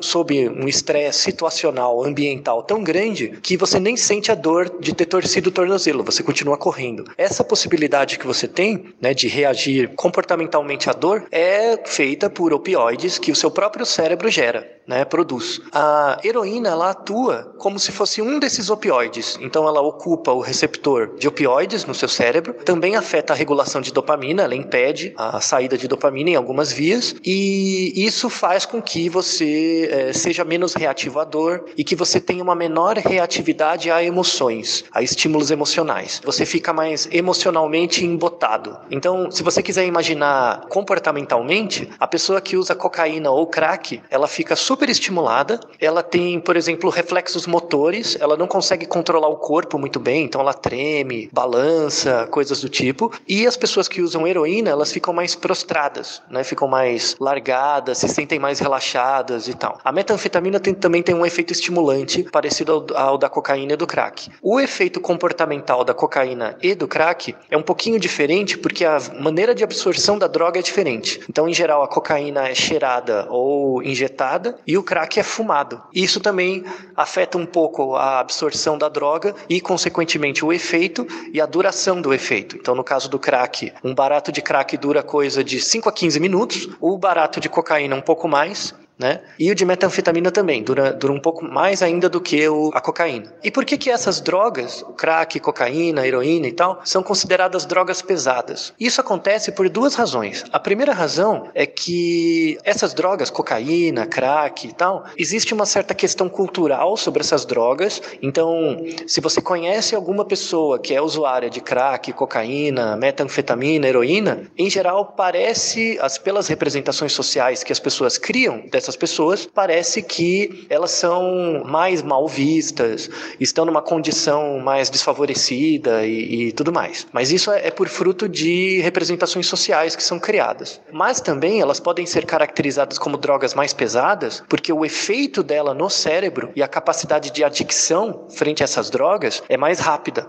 Tá? Então, com poucas vezes que você utiliza crack, por exemplo, você pode viciar né, é, muito rapidamente, sobretudo com a, a associação entre o uso da droga e o contexto. Então, se você já está numa situação desfavorecida, com pouco suporte social, poucas pessoas para te ajudar, ou você se sente muito sozinho, ou de fato é uma questão já de uma condição psíquica alterada, o uso da droga, o efeito dela pode ser muito mais viciante, né, do que outras drogas ditas não pesadas, como o álcool e a maconha, por exemplo. No entanto, o álcool e a maconha, eles também exercem efeito em neurotransmissores, podem potencialmente exercer, principalmente no caso caso do álcool, efeitos muito graves no corpo, né, em relação ao vício, o efeito do álcool, por exemplo, em outros órgãos, o efeito crônico do álcool é já conhecido como uma consequência grave, um efeito grave, mas crack e cocaína, por exemplo, eles são vistos como drogas mais pesadas porque eles exercem um efeito neural e uma degeneração neural muito mais rápida, né? A curto e médio prazo, as consequências que você tem dessas drogas o comportamento são muito mais pronunciadas e muito mais graves. Então, pessoas que usam, fazem uso crônico de cocaína ou de crack se expõem mais a risco, têm um comportamento mais impulsivo, né? Pelo próprio caráter estimulante da droga e tomam decisões com muito mais impulsividade. Então, a probabilidade dessas pessoas executarem comportamentos de risco para elas mesmas e para os outros é um pouco maior. No caso já da heroína, como ela tem um efeito depressor, as pessoas ficam mais prostradas, né? Então o efeito comportamental é de redução da emotividade. As pessoas ficam menos emotivas e menos reativas a, ao comportamento e às ações dos outros. Isso também é um, um resultado deletério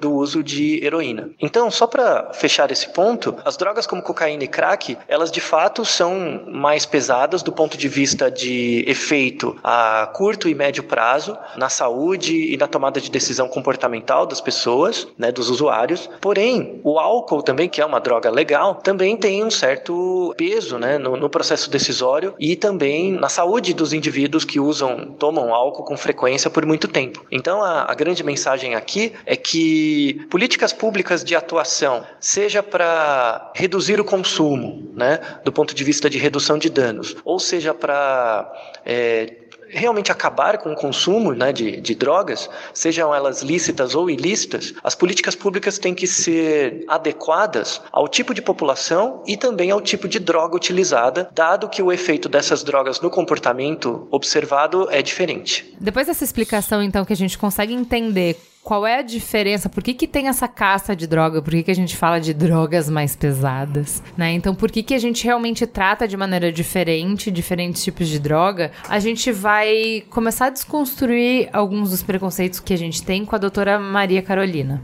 Olá, gostaria de agradecer o convite. Meu nome é Maria Carolina Pedalino Pinheiro. Eu sou médica, sou psiquiatra, sou especialista em dependência química pela Unifesp Sou mestre em Ciências da Saúde pela Santa Casa, onde atualmente sou professora e médica primeira assistente. Queria compartilhar um pouquinho com vocês algumas histórias que eu vivi com pacientes dependentes químicos e que de repente traz aí uma parte dessa discussão tão importante, que é a parte humana que está por trás aí de cada uma dessas pessoas. Então, vou começar a história pela Letícia. Letícia era uma menina na época de 8 anos de idade. A Letícia já havia sido prostituída, ela já havia sido usada no tráfico com um aviãozinho e ela era dependente de crack.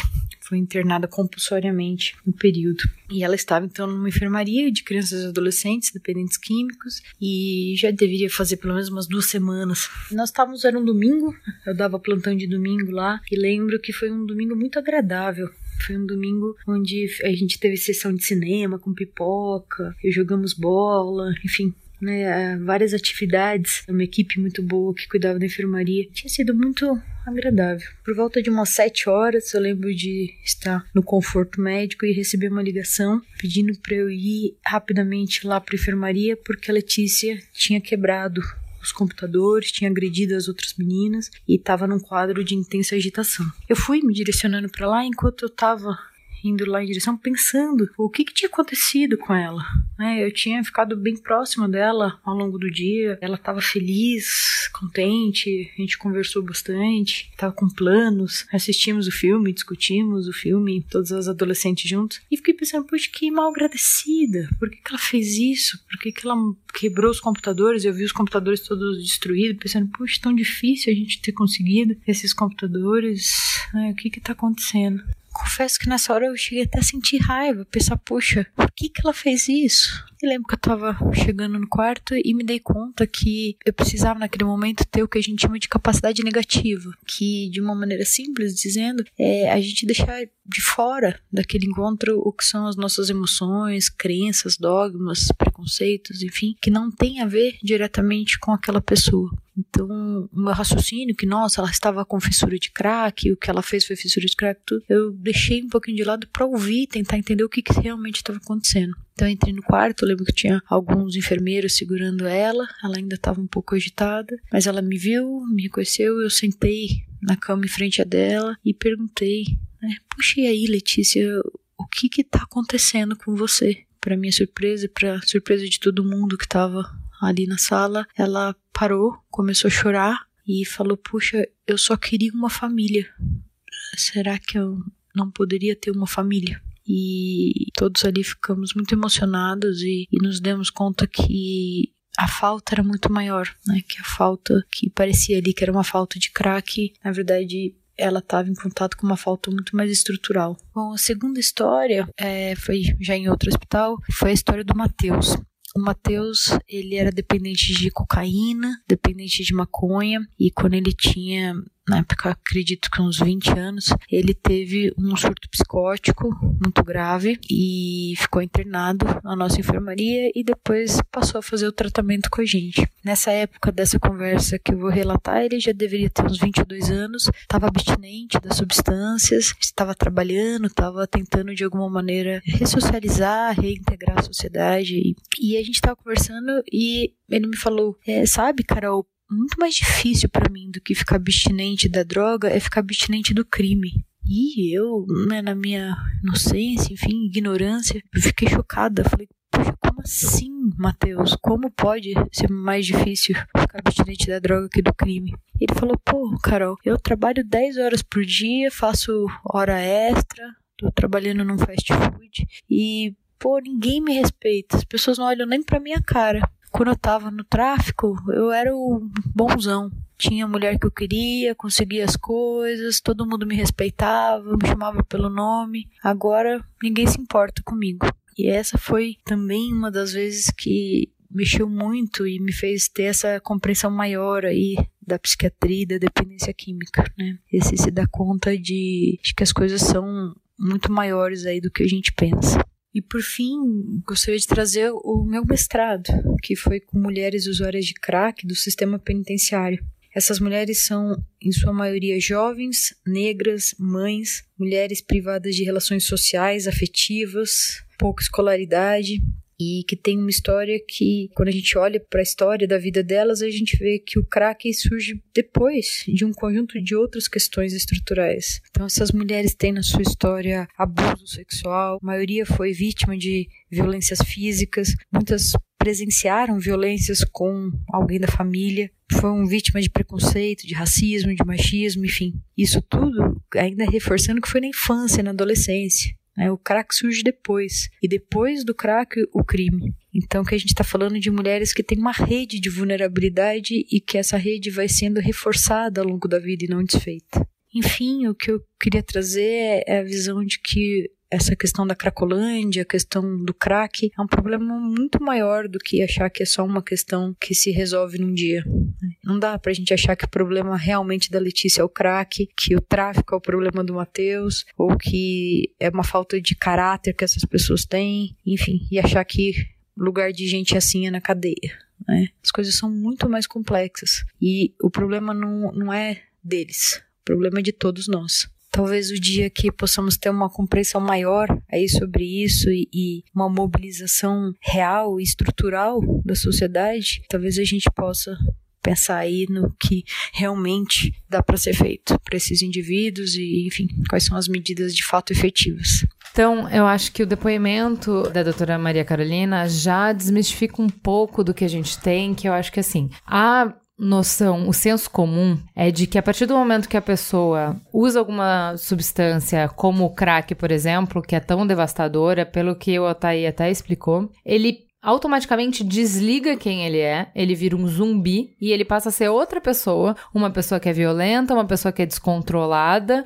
uma pessoa que todas as ações que ela fizer se justificam, se explicam e se motivam pela droga. E eu acho que é importante a gente começar falando sobre um médico, um pesquisador, que questiona toda essa construção, que questiona boa parte da base científica sobre droga, que é o Dr. Hart, a gente já falou sobre ele no programa sobre drogas, que é quem dá o embasamento para a maior parte das políticas de redução de danos no mundo inteiro, né? Fê, eu queria que você falasse um pouco sobre ele, qual foi o, o experimento que o Dr. Hart fez, que chegou numa conclusão tão diferente do que a gente vê nos outros estudos. Na verdade, o que ele reparou é que assim, a maior parte dos estudos anteriores que eram feitos sobre dependência, especificamente aqueles estudos feitos com ratinhos, colocavam os ratinhos na gaiola e davam as duas opções de beber a água natural e de beber a água com cocaína. E eles percebiam que os ratinhos sempre bebiam a água com cocaína. E em algumas situações eles preferiam acionar o dispositivo que ia dar para eles a, cocaína, mesmo que isso prejudicasse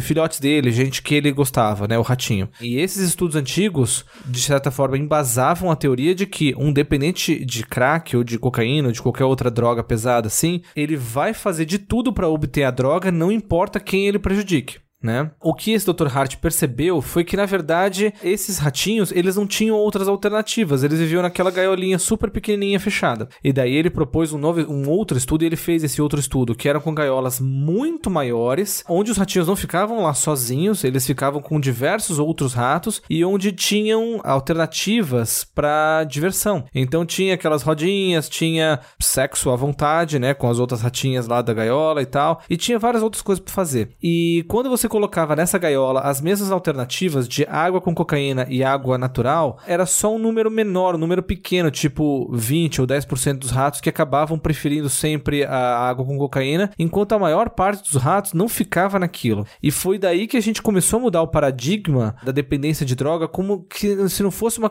questão que dependesse só da substância em si, era uma coisa que dependia do contexto né? Quando a pessoa não tem outra opção, quando ela tá, eh, não, não tem outra coisa para fazer da vida, ela acaba optando por só usar a droga. E quando ela tem outras opções, nem sempre ela fica com a droga sozinha. É, eu acho interessante por quê? Porque quando a gente vai na análise da neurociência, você vai bem pro micro, você pega o microscópio e aproxima, aproxima, aproxima, e você considera só um fator né? Uhum. E o que é interessante que o Dr. Hart traz é falar assim, mas e os fatores ambientais? As pessoas, se você der condições diferentes, as pessoas reagem da mesma maneira, é, né? Eu acho que, lógico que, que é interessante esse estudo e é muito importante, né? Também da gente pensar, primeiro, que rato não é ser humano, né? E a extrapolação para o ser humano também já é um, um, pulo que você faz. Enorme, né? né? Enorme. E a outra questão é que mesmo alguma parcela desses ratinhos continuavam a usar a droga ou não faziam as outras coisas. Então também tem uma questão que você tem que pensar que alguma parte desses ratinhos não se interessavam por outras coisas. A questão do cérebro é importantíssimo, depende das drogas, você não pode ver as drogas como uma coisa só. Existem drogas muito diferentes, drogas muito mais fortes e que vão fazer com que a capacidade de escolha do indivíduo seja perdida muito mais facilmente. E a outra que cada pessoa é diferente, contextos diferentes, culturas diferentes, pessoas em vulnerabilidade maior vão se tornar dependentes, se tornar aqueles ratinhos que não conseguem sair disso mais facilmente. Ele chegou a fazer algumas pesquisas com pessoas também, né, onde ele as pessoas usavam a droga, inclusive foi muito polêmico, eu lembro sobre isso, porque as pessoas recebiam dinheiro para pesquisa igual qualquer outra pessoa está participando de pesquisa e recebia a droga para fumar dentro da universidade. Então foi bem polêmico mesmo. E a partir do momento que as pessoas fumavam, eles mapeavam no cérebro, ele fazia testes de calor e também fazia, continuava conversando com a pessoa mesmo depois que ela tinha usado bastante da substância para entender se ela conseguia responder por si ou se ela perdia completamente a noção de quem ela era. O resultado da pesquisa dele é que a pessoa continua respondendo por quem ela é. É aquela imagem que a gente tem que vir um zumbi, que a pessoa esquece esquece completamente de tudo, que ela se transforma em outra coisa, ele questiona isso a partir do resultado dos testes dele. Então, eu acredito que tem um, um viés muito interessante do que ele coloca, que é uma perspectiva, porque embora a gente tenha pessoas que conseguem sair, outras que não conseguem sair do vício, a grande maioria das pessoas que a gente hoje trata como um problema de vício e dependência no Brasil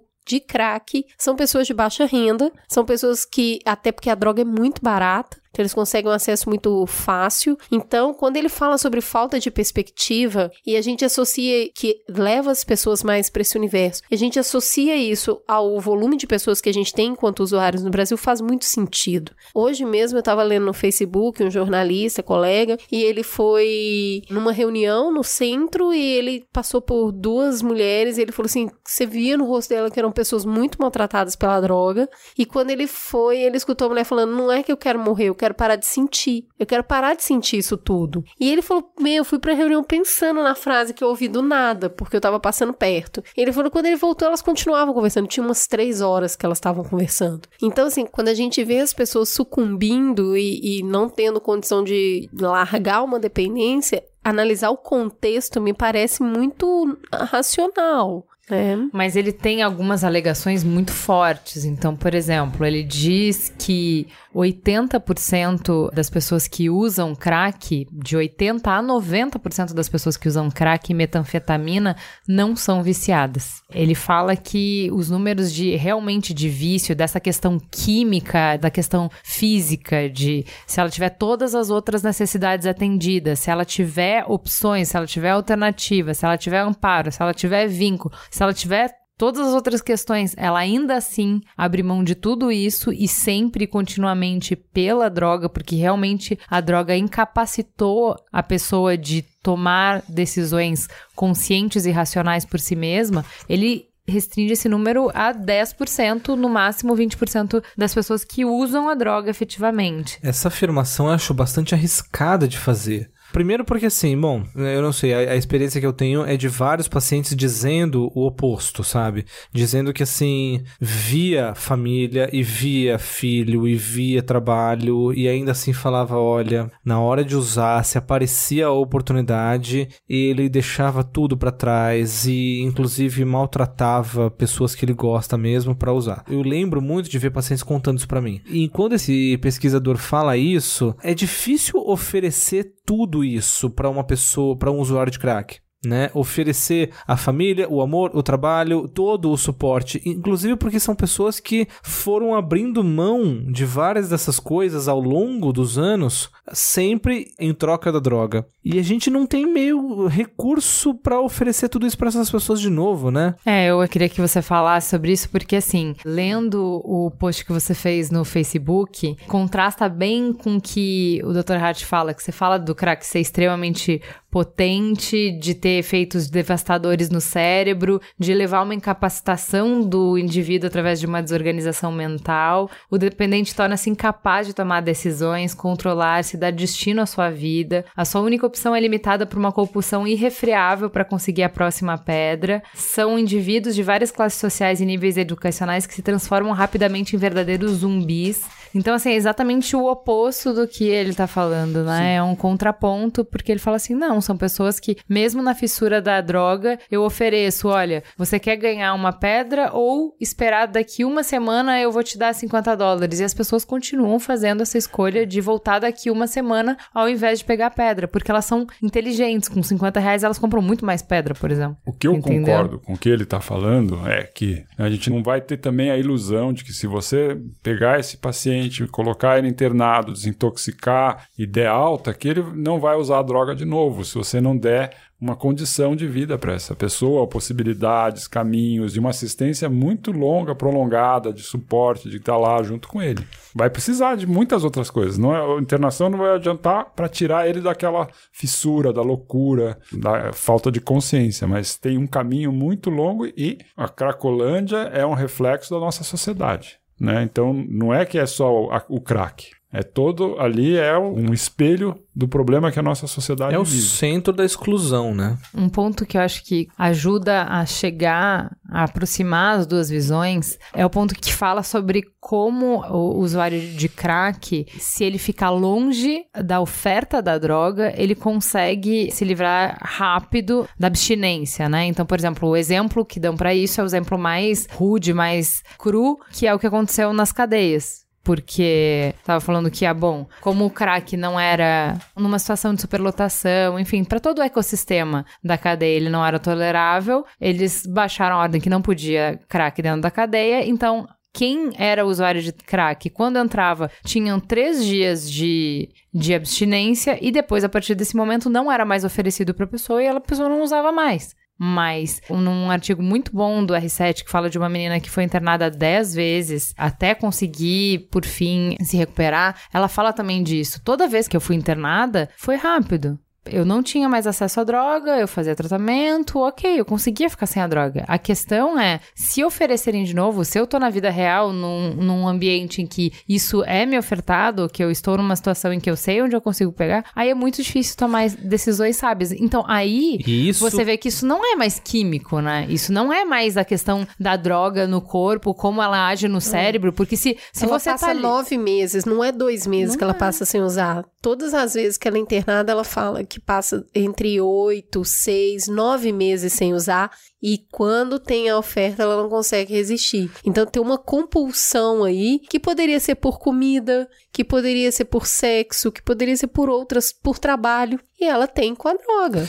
E isso que eu acho que é a coisa mais difícil do ponto de vista psiquiátrico porque foge muito do alcance da medicina, sabe? O, o, quando que vai ter essa oferta, sabe? Se a pessoa diante de uma oferta, ela é incapaz de recusar. A gente não é capaz de fazer nada em relação a isso, né? E também porque eu acho que não é o nosso papel como médico. Sim. Isso acho que é da sociedade, né? De como vai limitar, ou usar, ou legalizar o uso da droga, por quem, como, o que que isso implica. Né? O psiquiatra tá lá para tratar das pessoas que estão doentes, ponto. E a gente, quando fala sobre crack como consequência e não como causa, a gente vê o, o, o psiquiatra, o médico, de uma maneira geral, como um- uma pessoa que está chegando no final da cadeia. Sim.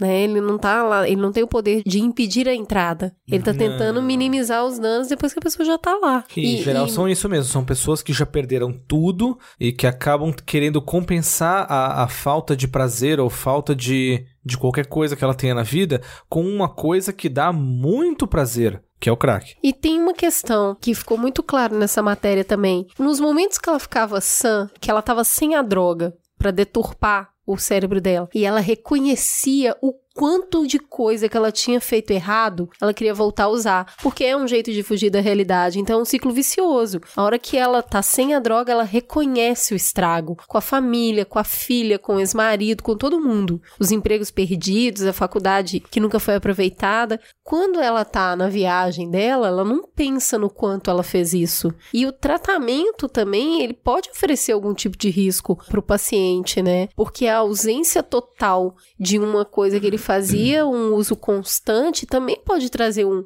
um choque pro corpo, não? Hoje a gente lidou aí com a notícia do Sarda, um cara que tava na Cracolândia, foi reconhecido por uns amigos da escola, os amigos da escola fizeram crowdfunding, conseguiram internar ele, ele morreu hoje de manhã numa crise de abstinência. Ele morreu numa crise de abstinência de, de dentro cocaína e da, crack? dentro da clínica. É possível.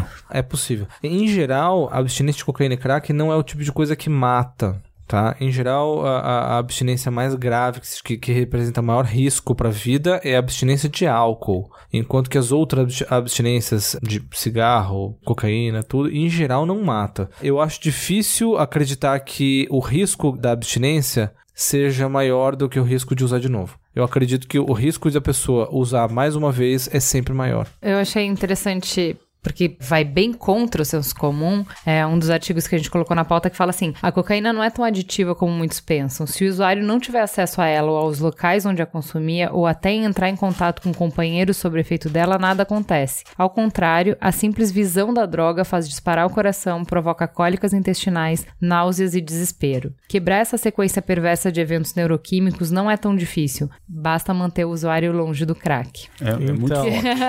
E aí, o que, que a gente faz, né? A gente limpa o centro, todo mundo, afasta todo Põe mundo. todo de lá? mundo numa bolha. Super difícil. Complicado. Super difícil. A gente falou um pouco, então, fez um ponto contraponto, então, sobre teorias alternativas, para tentar expandir um pouco mais do que a gente entende sobre o que é a droga, como ela atua no cérebro, como ela tira ou não a nossa capacidade de decidir. E eu acho importante a gente pensar agora sobre as escolhas que a gente faz no mundo real, que não são esse mundo controlado do Dr. Hart, nem o mundo controlado da academia em que a gente tem as melhores instituições de tratamento. Então, a gente, no mundo real, está sempre pendendo entre dois riscos. O risco de conceder poder ilimitado para pessoas e estruturas despreparadas e sem sistema de controle e supervisão, que é o risco da. Se você falar assim: olha, incrível que o Dr. Hart falou, porém a pesquisa dele nunca foi replicada em outros países, você não consegue esse resultado por outras pessoas, ele é extremamente polêmico na comunidade científica por conta disso. Então, a gente vê o sofrimento das famílias, a gente sabe que é preciso ter uma estrutura para receber o paciente psiquiátrico ou o dependente químico.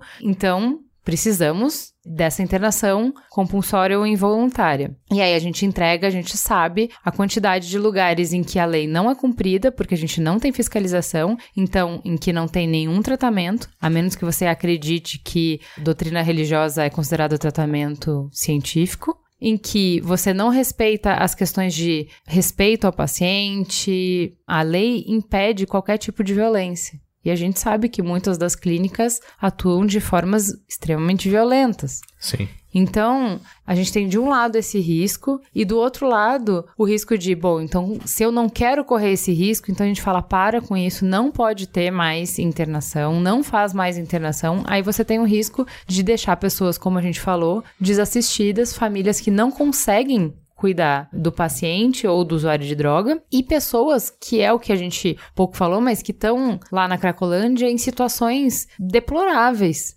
que elas não têm condições de elas mesmo, por elas, quebrarem esse ciclo. Elas não têm capacidade de quebrar sozinha esse ciclo. Para ilustrar esses dois momentos, a gente vai ouvir mais dois depoimentos. Então, primeiro falando sobre esse risco do poder ilimitado, a gente vai dar a voz para uma pessoa que foi internada involuntariamente. Eu fui internada porque eu tenho transtorno afetivo bipolar.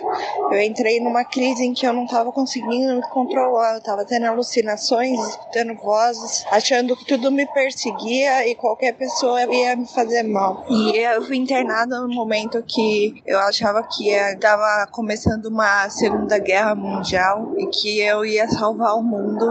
E eu liguei para a polícia, eu dei trabalho para minha família e meu pai veio em casa, me pegou e me levou para o hospital psiquiátrico. Nesse hospital eu fiquei durante 20 dias.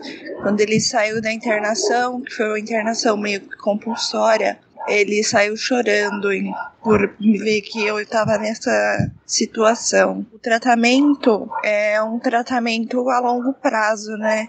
Então, depois que eu saía da primeira internação, depois de 15 dias eu voltei para a segunda internação. Essa já não era mais compulsória, foi por vontade própria, porque eu sabia que não estava bem e sabia que precisava de ajuda, que essa ajuda não ia encontrar em casa, talvez encontrar na clínica. E foi onde regulou todos os remédios e melhorou muito. A minha relação com meu pai, que foi quem me internou todas as vezes, melhorou muito depois de tudo tudo o que aconteceu. Eu não tinha uma boa relação com ele. E por causa disso, nas crises, eu joguei tudo em cima dele. Eu xinguei, eu maltratei, eu, eu não fui legal com ele nas minhas crises. Mas ele continuou persistindo em mim que ele sabia que era só uma crise que ia passar. Vamos ouvir agora uma pessoa que tomou a decisão de internar um ente querido. Meu nome é Bárbara, e eu queria explicar mais ou menos um pouquinho sobre como foi esse processo de internação involuntária com a minha mãe. Ela foi diagnosticada muitos anos atrás com distúrbio bipolar e vinha fazendo tratamento no começo bem na marra mesmo, por imposição da família, tratamento tradicional. Só que durante muitos anos ela não aceitou nem que ela estivesse doente, nem que ela precisasse de tratamento. Então, ela tomava a medicação que o médico passava durante alguns meses, e aí quando ela saía da crise que ela começava a retomar o que a gente considera um comportamento padrão, um comportamento normal, típico, ela se revoltava contra isso, dizia que aquilo não era ela, que aquela pessoa era eram apenas os remédios e largava a medicação. O problema é que o distúrbio psiquiátrico da minha mãe, alguns dos sintomas do caso dela são até bem comuns, mas é descontrole financeiro, ela fica com uma mania de grandeza impossível de se sustentar, e aí o que acontecia é que, como ela se descontrolava financeiramente e nós éramos crianças, a estrutura financeira da casa acabava. Não tinha dinheiro para comprar comida, não tinha dinheiro para manter as contas, não tinha nada, porque na cabeça dela, ela em crise, aquele dinheiro era dela e ela ia usar ele para investir no sonho dela, que no caso era política, ou então ela dava o dinheiro, já aconteceu muito dela dar as coisas da casa. E aí, é, as primeiras vezes que ela foi internada, quem tomou essa decisão foi a minha tia, que decidiu que ela ia sim interná-la. Ela foi internada as primeiras vezes no Hospital de Clínicas aqui do Pará. E assim, da relação delas, de fato, estragou completamente a relação. Por mais que assim, seja difícil entender como é que alguém toma essa decisão, eu consigo entender o lado da minha tia. Não, não só porque depois eu tive que tomar essa decisão, mas eu já consegui entender, porque você vê a sua irmã que você ama muito, que é uma pessoa X, que tem uma personalidade X, e você sabe que aquela doença, que é um descontrole químico, que pode ser resolvido, está transformando ela numa outra pessoa totalmente diferente, e no caso da minha mãe não é uma pessoa agradável, nem de se conviver, nem de ser da família, e que se você tomar uma decisão difícil, talvez ela consiga melhorar e sair daquilo. Então a minha tia decidiu internar, ela foi internada na marra. Os primeiros tratamentos, pelo que eu sei, foram bem pesados. Era um internamento de 30 dias e o tratamento era dopar a mesma pessoa. Eu lembro que o primeiro tratamento dela ela foi dopada com dó ainda à época e ela odiava o tratamento e até hoje o relacionamento delas é muito difícil. A minha mãe durante muito tempo jogou isso na cara de todo mundo, que ela não era doida, como ela diz, que doidos eram os outros, que ela não tinha necessidade de nada daquilo. E assim, da relação delas duas ficou muito ruim. É, durante muitos anos a minha mãe não falou com a minha tia, mesmo por mais que outras pessoas argumentassem que ela só tomou essa decisão por conta das circunstâncias, porque a minha mãe tinha duas filhas pequenas, uma com um monte de problemas de saúde que precisava de estrutura. E aí, durante muito tempo, foi bem complicado entre elas. Até que, depois de todas as internações que ela teve em, enquanto nós éramos crianças, ela passou muitos anos muito bem quando ela finalmente começou a aceitar que talvez ela de fato precisasse daquela medicação, talvez ela de fato não pudesse beber, talvez ela de fato não pudesse passar noites em claro. E aí ela começou a melhorar e ficou muitos anos sem crise nenhuma, sem entrar em surto, nem nada do gênero. Em 2005, isso, em 2005, a minha irmã caçula foi diagnosticada com a mesma doença e aí a minha mãe entrou em surto de novo, entrou em crise por conta disso. E ela não soube lidar. E aí ela parou de tomar os remédios, ela começou a passar noites e noites em claro. E aí ela começou a repetir os comportamentos. Ela passou a ter descontrole financeiro. Ela fica violenta, mas não é que ela fique violenta com todas as pessoas, ela fica violenta dentro de casa. A gente teve uma discussão feia a respeito de remédio, ela dizia que eu perguntando quem eu era para estar tá tomando satisfação do que ela tomava ou deixava de tomar, acusando de estar tá tomando decisões que não fariam bem a ela. E aí eu decidi que, de fato, depois de vários meses nessa situação, porque explicando assim parece que foi rápido, mas na verdade eram meses e meses de, de sofrimento. E aí eu decidi que, de fato, ela precisava já que ela não ia tomar as medicações sozinhas, que eu não ia dar conta de cuidar dela, de mim, da minha irmã, da casa, e eu estava prestando concurso público. Eu chamei minha tia, nós decidimos que nós iríamos levá-la de novo para uma clínica, dessa vez uma clínica particular, que em teoria com melhor estrutura do que o hospital de clínicas, e ela foi literalmente levada à força, porque ela não queria ir de jeito nenhum, mas ela já estava muito, muito complicada a situação.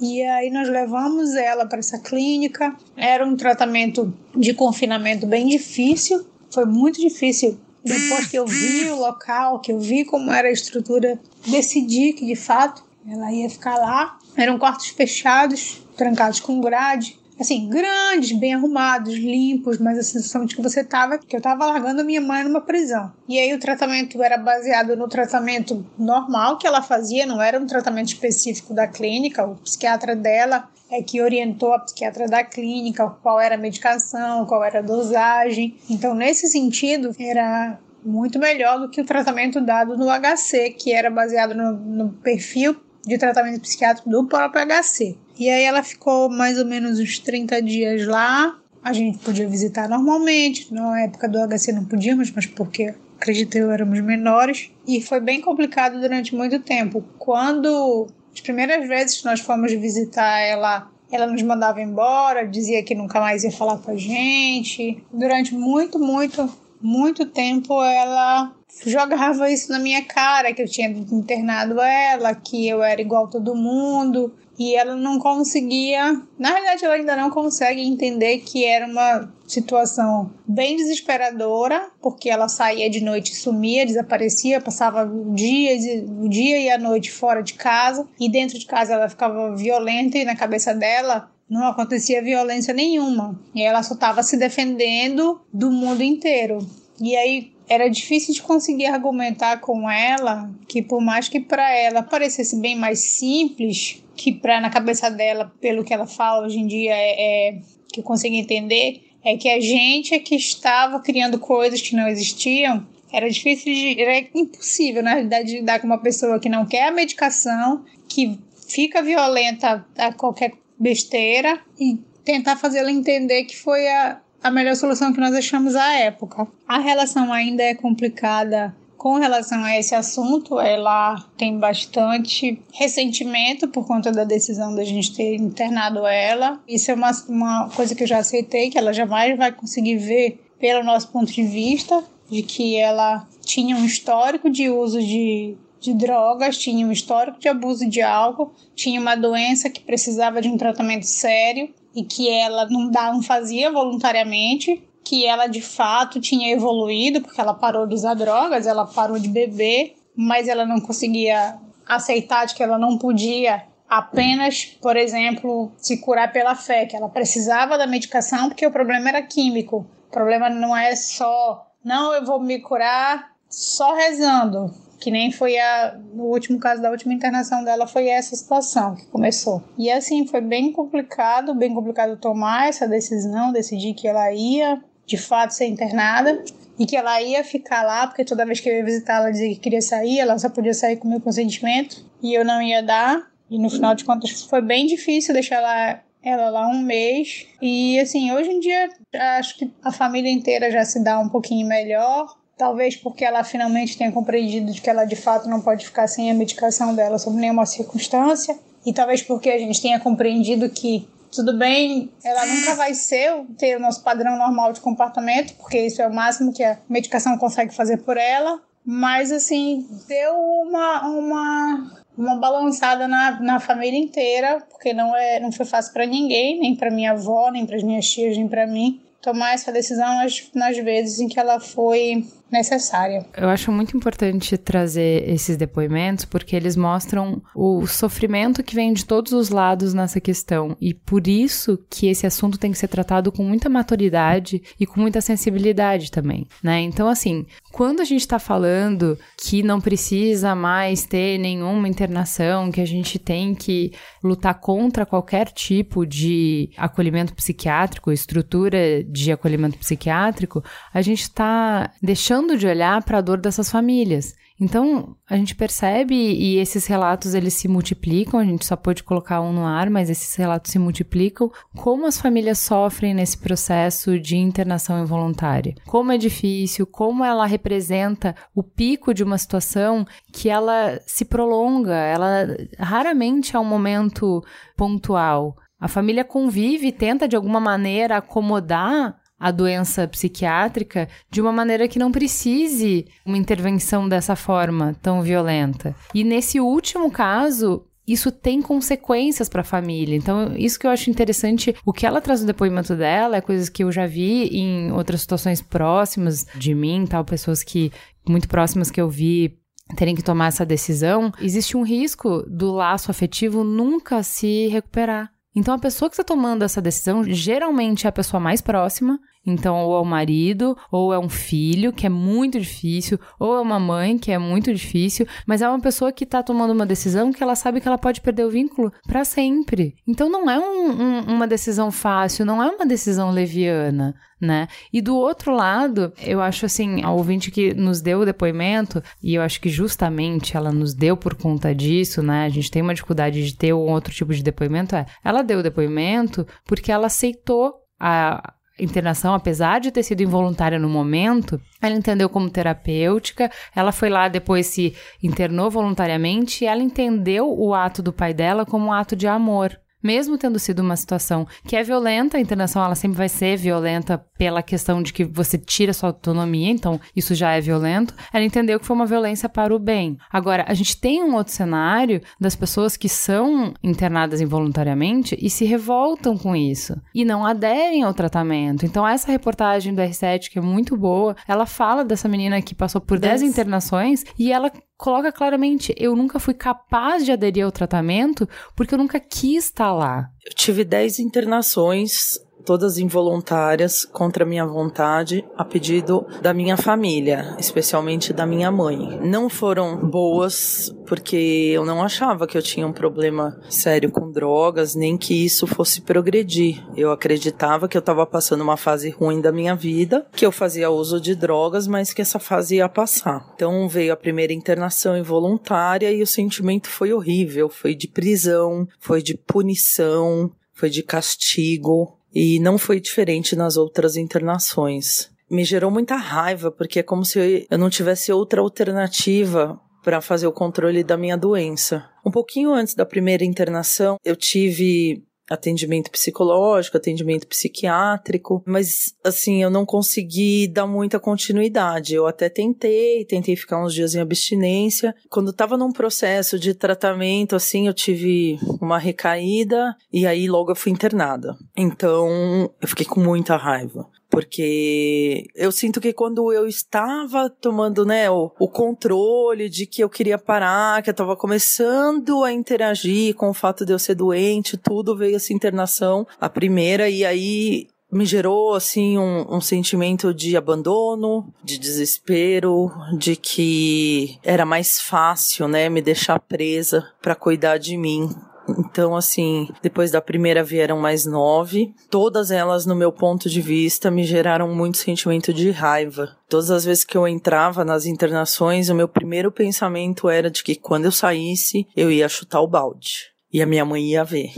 ia se ver comigo. A minha relação com a minha mãe em relação a essas questões da internação piorou. A relação piorou demais, porque conforme eu era internada, ela assumiu o controle da minha vida e ela fazia as coisas conforme ela achava que tinha que ser feito, né? Vender algumas coisas que estavam no nome dela, mas que eu fazia uso, como carro, casa, organizar a, a minha questão do meu divórcio, arrumar minhas coisas da minha casa, do meu casamento e tudo muito sem a minha permissão. Então foi muito ruim, né? É, demorou muito tempo para eu entender que essas ações da minha mãe eram porque ela queria o meu bem. A minha leitura de tudo isso foi que ela queria me punir, que ela não dava conta de mim mesma e ela não tinha amor por mim, então ela me dava para os outros cuidarem. Sempre foi esse sentimento que eu tive em relação às internações e à minha mãe. Tiveram vezes que eu tinha recaído assim, vai, de dias, sete dias. Eu trabalhando, fazendo pós, tal, aí foi que eu tive uma recaída e com uma semana de uso eu era internada de novo à força. E não era me dado a chance assim de, pô, você tá usando de novo, vamos ver o que a gente pode fazer, porque no fundo eu até queria ajuda, mas eu não queria ser internada. E assim, precisava ser internada, eu tava num processo de trabalho, de pós, de crescimento, né, querendo ou não, mas fiz o uso no meio disso tudo e não me era dada a oportunidade.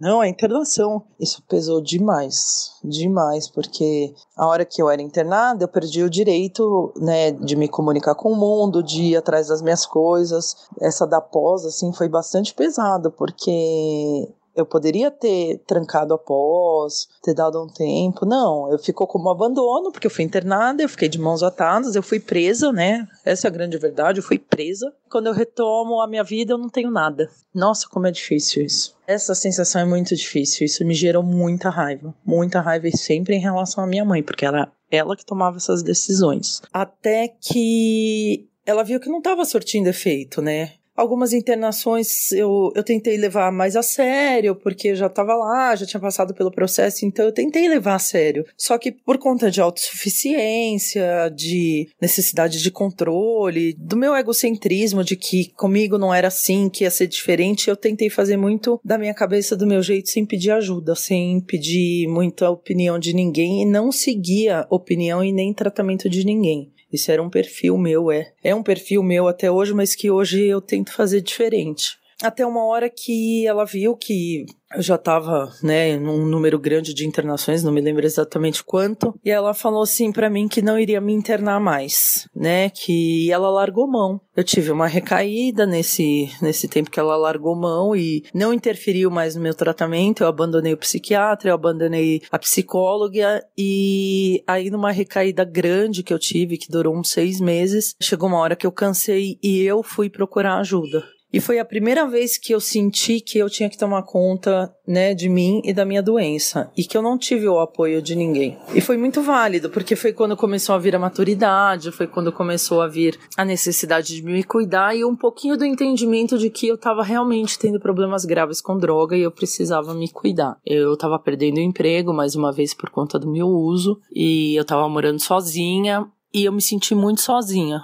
Então foi a hora que eu procurei ajuda num, num centro do SUS. e foi muito válido. Fui muito bem atendida, fui muito bem ouvida e lá eu comecei a fazer vínculos, vínculos onde eu podia cuidar de mim, onde eu entendia que ali estava nas minhas mãos. Dali eu acho que começou realmente o meu tratamento. Foi em 2013, né? A primeira internação veio em 2007 de 2007 a 2013 eu não achei que eu tivesse problema, ou se eu tivesse problema é que eu tinha o controle. A partir de 2013, quando eu comecei a tomar conta da minha vida, das minhas escolhas, mesmo tendo recaída, eu não desisti, né? Eu falei, não, eu vou conseguir. E aí eu comecei a entender que eu tinha que fazer um perfil e ver o que estava acontecendo nas minhas recaídas. E veio nesse processo de 2013 até 2016, né? Foram três anos, algumas duas ou três recaídas, um pouco mais curtas as recaídas e um pedido de ajuda logo em seguida, né? Eu comecei a fazer um mecanismo de pedir ajuda. Eu tive duas internações nesse meio tempo para desintoxicação, mas aí foi da minha vontade, assim, e,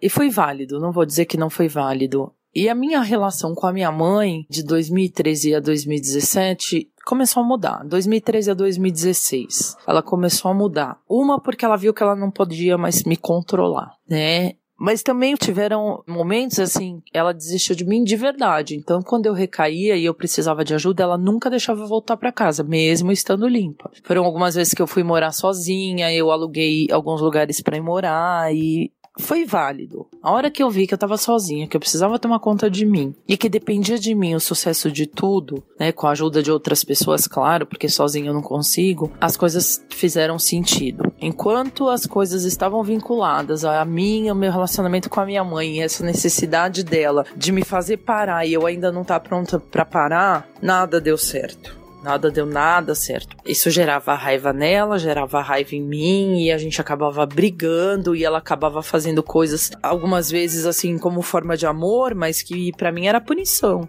né? Então, assim, ah, eu, eu ia lá, reconquistava trabalho, reconquistava algumas coisas, comprava um carro com a ajuda dela, no nome dela, eu recaía, ela vendia tudo e falava que aqui para casa não voltava mais. E vai ser internada. Então foi bem pesado esse processo, né? Hoje a minha relação com ela tá um pouco melhor. Eu tento dar a ela um amor assim que eu nunca dei, que eu não tenho ainda. Eu sou grata, mas às vezes eu sou ingrata também. Há dias mais ruins, assim, eu tenho raiva. Não vou negar que eu não tenha. Eu tento só, hoje em dia, não agir nessa raiva, porque a, a raiva vem, né? Mas como hoje percebi o quanto eu fiquei sozinha, o quanto eu já tenho uma certa idade, tô com 38 anos e que a vida tá passando, minha filha tá crescendo e eu não tô construindo nada, eu trabalho em cima desse sentimento para não agir nele, não agir em cima dele e isso não me gerar novas recaídas. O meu relacionamento com a minha mãe, ele é ponto de recaída fácil se eu deixar. As raivas que eu sinto dela, a minha inabilidade de lidar com ela, de entender os defeitos dela, de assumir os meus defeitos, assim, é algo que pesa bastante para essa minha doença, sabe? E, pesa bastante para a questão do vou chutar o balde e dane-se tudo. Mas eu não sou mais uma criança, então eu preciso ter postura de uma adulta, o que é mais difícil também também, porque eu usei tanto tempo droga na minha vida que eu parei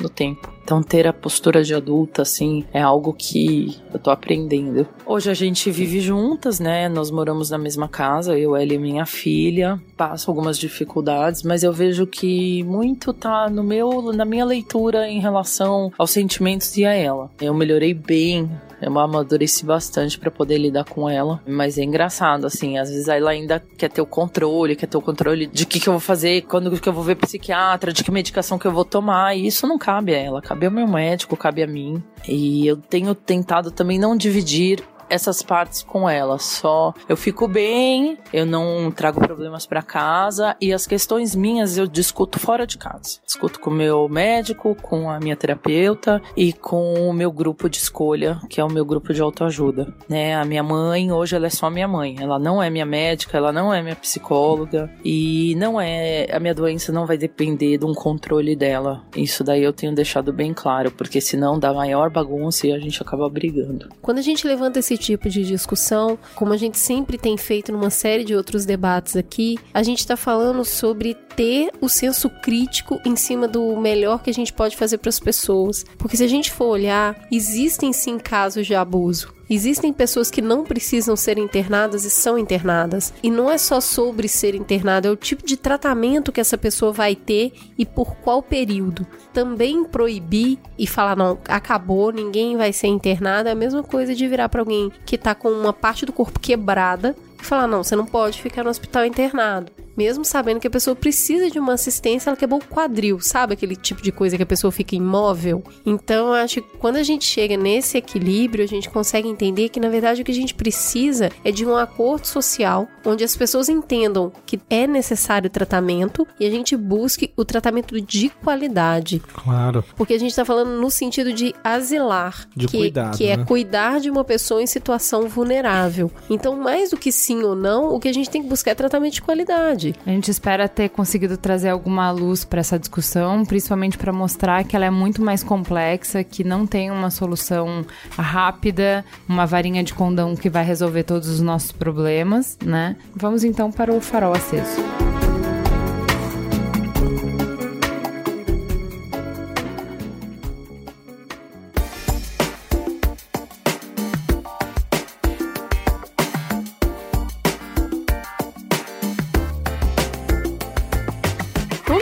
Para o farol aceso. Vamos começar com o Dr. Marcelo. Conta pra gente, o que, que você vai indicar? Bom, eu vou indicar a última série que eu assisti, Big Little Lies, né? Excelente, mostrando uma faceta da sociedade americana, classe média alta e as mentiras, as fachadas. Muito interessante. Legal. Fih, o que, que você vai indicar? Eu vou indicar dessa vez dois eh, filmes que têm a ver com a pauta. Então, o primeiro filme chama Dá Pra Fazer, é um filme italiano que conta a história exatamente da luta antimanicomial na Itália. Então, quando os leitos psiquiátricos começaram a ser fechados e começaram a fazer cooperativas para tratamento dos doentes mentais. Filme muito divertido, engraçado e que também tem uma pegada bastante eh, séria também. Eu recomendo a todos. É, e tem o filme inteiro legendado em português no YouTube. O outro filme que eu queria recomendar é um filme que chama Omissão de Socorro. É um documentário feito pelo pessoal da Universidade de São Paulo e que ele fala também sobre o lado negativo dessa redução de leitos e de como que algumas pessoas foram ficando simplesmente desassistidas por não haver mais leitos de internação psiquiátrica. Também é, recomendo fortemente. E antes de terminar o meu foro aceso, eu só queria de verdade mandar um beijo para duas amigas minhas, mamileiras de coração, que é a Dani, Daniele e a Natália, que eu tenho certeza que estão ouvindo. Beijo para vocês, depois me manda um beijo no Whats. Cris, o que, que você recomenda essa semana? Então, eu vou recomendar um livro que eu li há algum tempo e eu fiquei fascinada, que é do Oliver Sacks, que é um escritor rísimo, todo mundo conhece, que é O Homem que Confundiu Sua Mulher com Chapéu, que ele fala sobre uma série de pacientes ali, pessoas que têm distúrbios psíquicos e que como o cérebro é fascinante, sabe? Porque realmente o conto que dá nome ao livro é verdade. O cara confunde a esposa dele com um chapéu durante uma determinada época. Lisonjeiro, né? Olha, eu juro pra vocês, o livro é fascinante. Eu recomendo. Não vou falar pra ficar estragando cada um dos contos. É muito legal. Mas olha, tem que ler esse livro, sabe? E entender como que a mente humana, ela, ela sabota muito as pessoas, sabe? A gente não tem muita dimensão do quanto isso é capaz de deturpar visões. Ju, o que que você manda? Eu indico um vídeo que tá no YouTube, que é um VR, é um projeto especial do Ricardo Laganaro, chamado Step to the Line. É um projeto que foi feito por uma ONG nos Estados Unidos e vai mostrar, é, dentro de uma penitenciária, ele vai mostrar justamente as diferenças que nos separam, o que, que faz umas pessoas estar de um lado do muro e o que, que faz as pessoas estarem do outro lado do muro. É sensacional, então isso faz parte de um projeto maior que é de usar a realidade virtual para nos aproximar mais, ter uma experiência imersiva de maneira que a gente se enxergue nas situações e quebrar as barreiras e que a gente realmente se toque, forme conexão com as pessoas. É bem legal o projeto. É, além disso, eu participei do podcast cinemático para falar sobre Mulher Maravilha. Eu amei o filme, obviamente, né? Tá todo mundo amando o filme, como que eu não ia amar, né? E eu passei o filme inteiro imaginando a Nina reproduzindo cada um dos movimentos dela. Já é, imagino que ela vai surtar, vai adorar. Embora não vá ver o filme, mas ela pode ver algumas cenas. O que, que a gente falou lá que eu acho que vale a pena para vocês? A gente fez uma análise de como esse filme é legal por mostrar bem uma coisa que todo filme de super-herói fala, toca no assunto, mas não aprofunda, não explica. Eu acho que eu nunca consegui ver muito bem nos outros filmes, que é como ponto de vulnerabilidade de todo super-herói é o amor. Né? Então, por que, que os super-heróis usam máscaras? Por que, que as pessoas não podem saber quem eles são se eles são invencíveis, né? É justamente porque as pessoas por quem eles se importam, as pessoas que eles amam não são invencíveis. E a melhor maneira de você pegar uma pessoa é pelas pessoas que ela ama. Então o amor é o sentimento que te torna fraco. Porque o amor é o que faz o teu coração bater fora do teu corpo no corpo de uma pessoa mais fraca. Eu senti isso quando eu tive filho. Então era um bebezinho, aquele pedaço de carne, e de repente eu me senti vulnerável. Eu nunca tive medo de morrer. Mas o primeiro medo que eu tive na vida foi quando eu tive filho, porque eu, eu vi que o maior potencial de dor do mundo existia fora do meu corpo. E eu acho que esse filme mostra isso. Ela é uma deusa, né? Ela é a Mulher Maravilha. É, você não sofre por ela em nenhum momento do filme, você sabe que ela vai dar conta de tudo, mas o amor deixa a gente vulnerável. E, ao mesmo tempo, é o amor que te dá a maior força do mundo, a maior motivação do mundo. Você é forte por si mesmo, mas o amor desperta tudo em você. Eu acho que a gente falou bastante sobre isso, sobre esse filme, e também sobre quem é o homem que fica de pé diante de uma deusa. Eu acho que esse filme fala isso muito bem. Gostei muito da retratação do cara. E eu acho que ele fala bastante para nós mulheres sobre quem é o homem que não se sente ameaçado por uma mulher que é absolutamente poderosa, quem é o homem que não se vê ameaçado por uma mulher que é capaz de resolver tudo sozinha e que consegue se colocar no papel de ajudar, de apoiar e de ser um parceiro digno dela. Enfim, a gente teve essas e outras discussões. Vale muito a pena escutar o podcast cinemático, além de, obviamente, assistir o filme. Fica gostosa a sensação de mais um programa no ar. Obrigada, pessoal. Beijo. Valeu. Valeu. Valeu.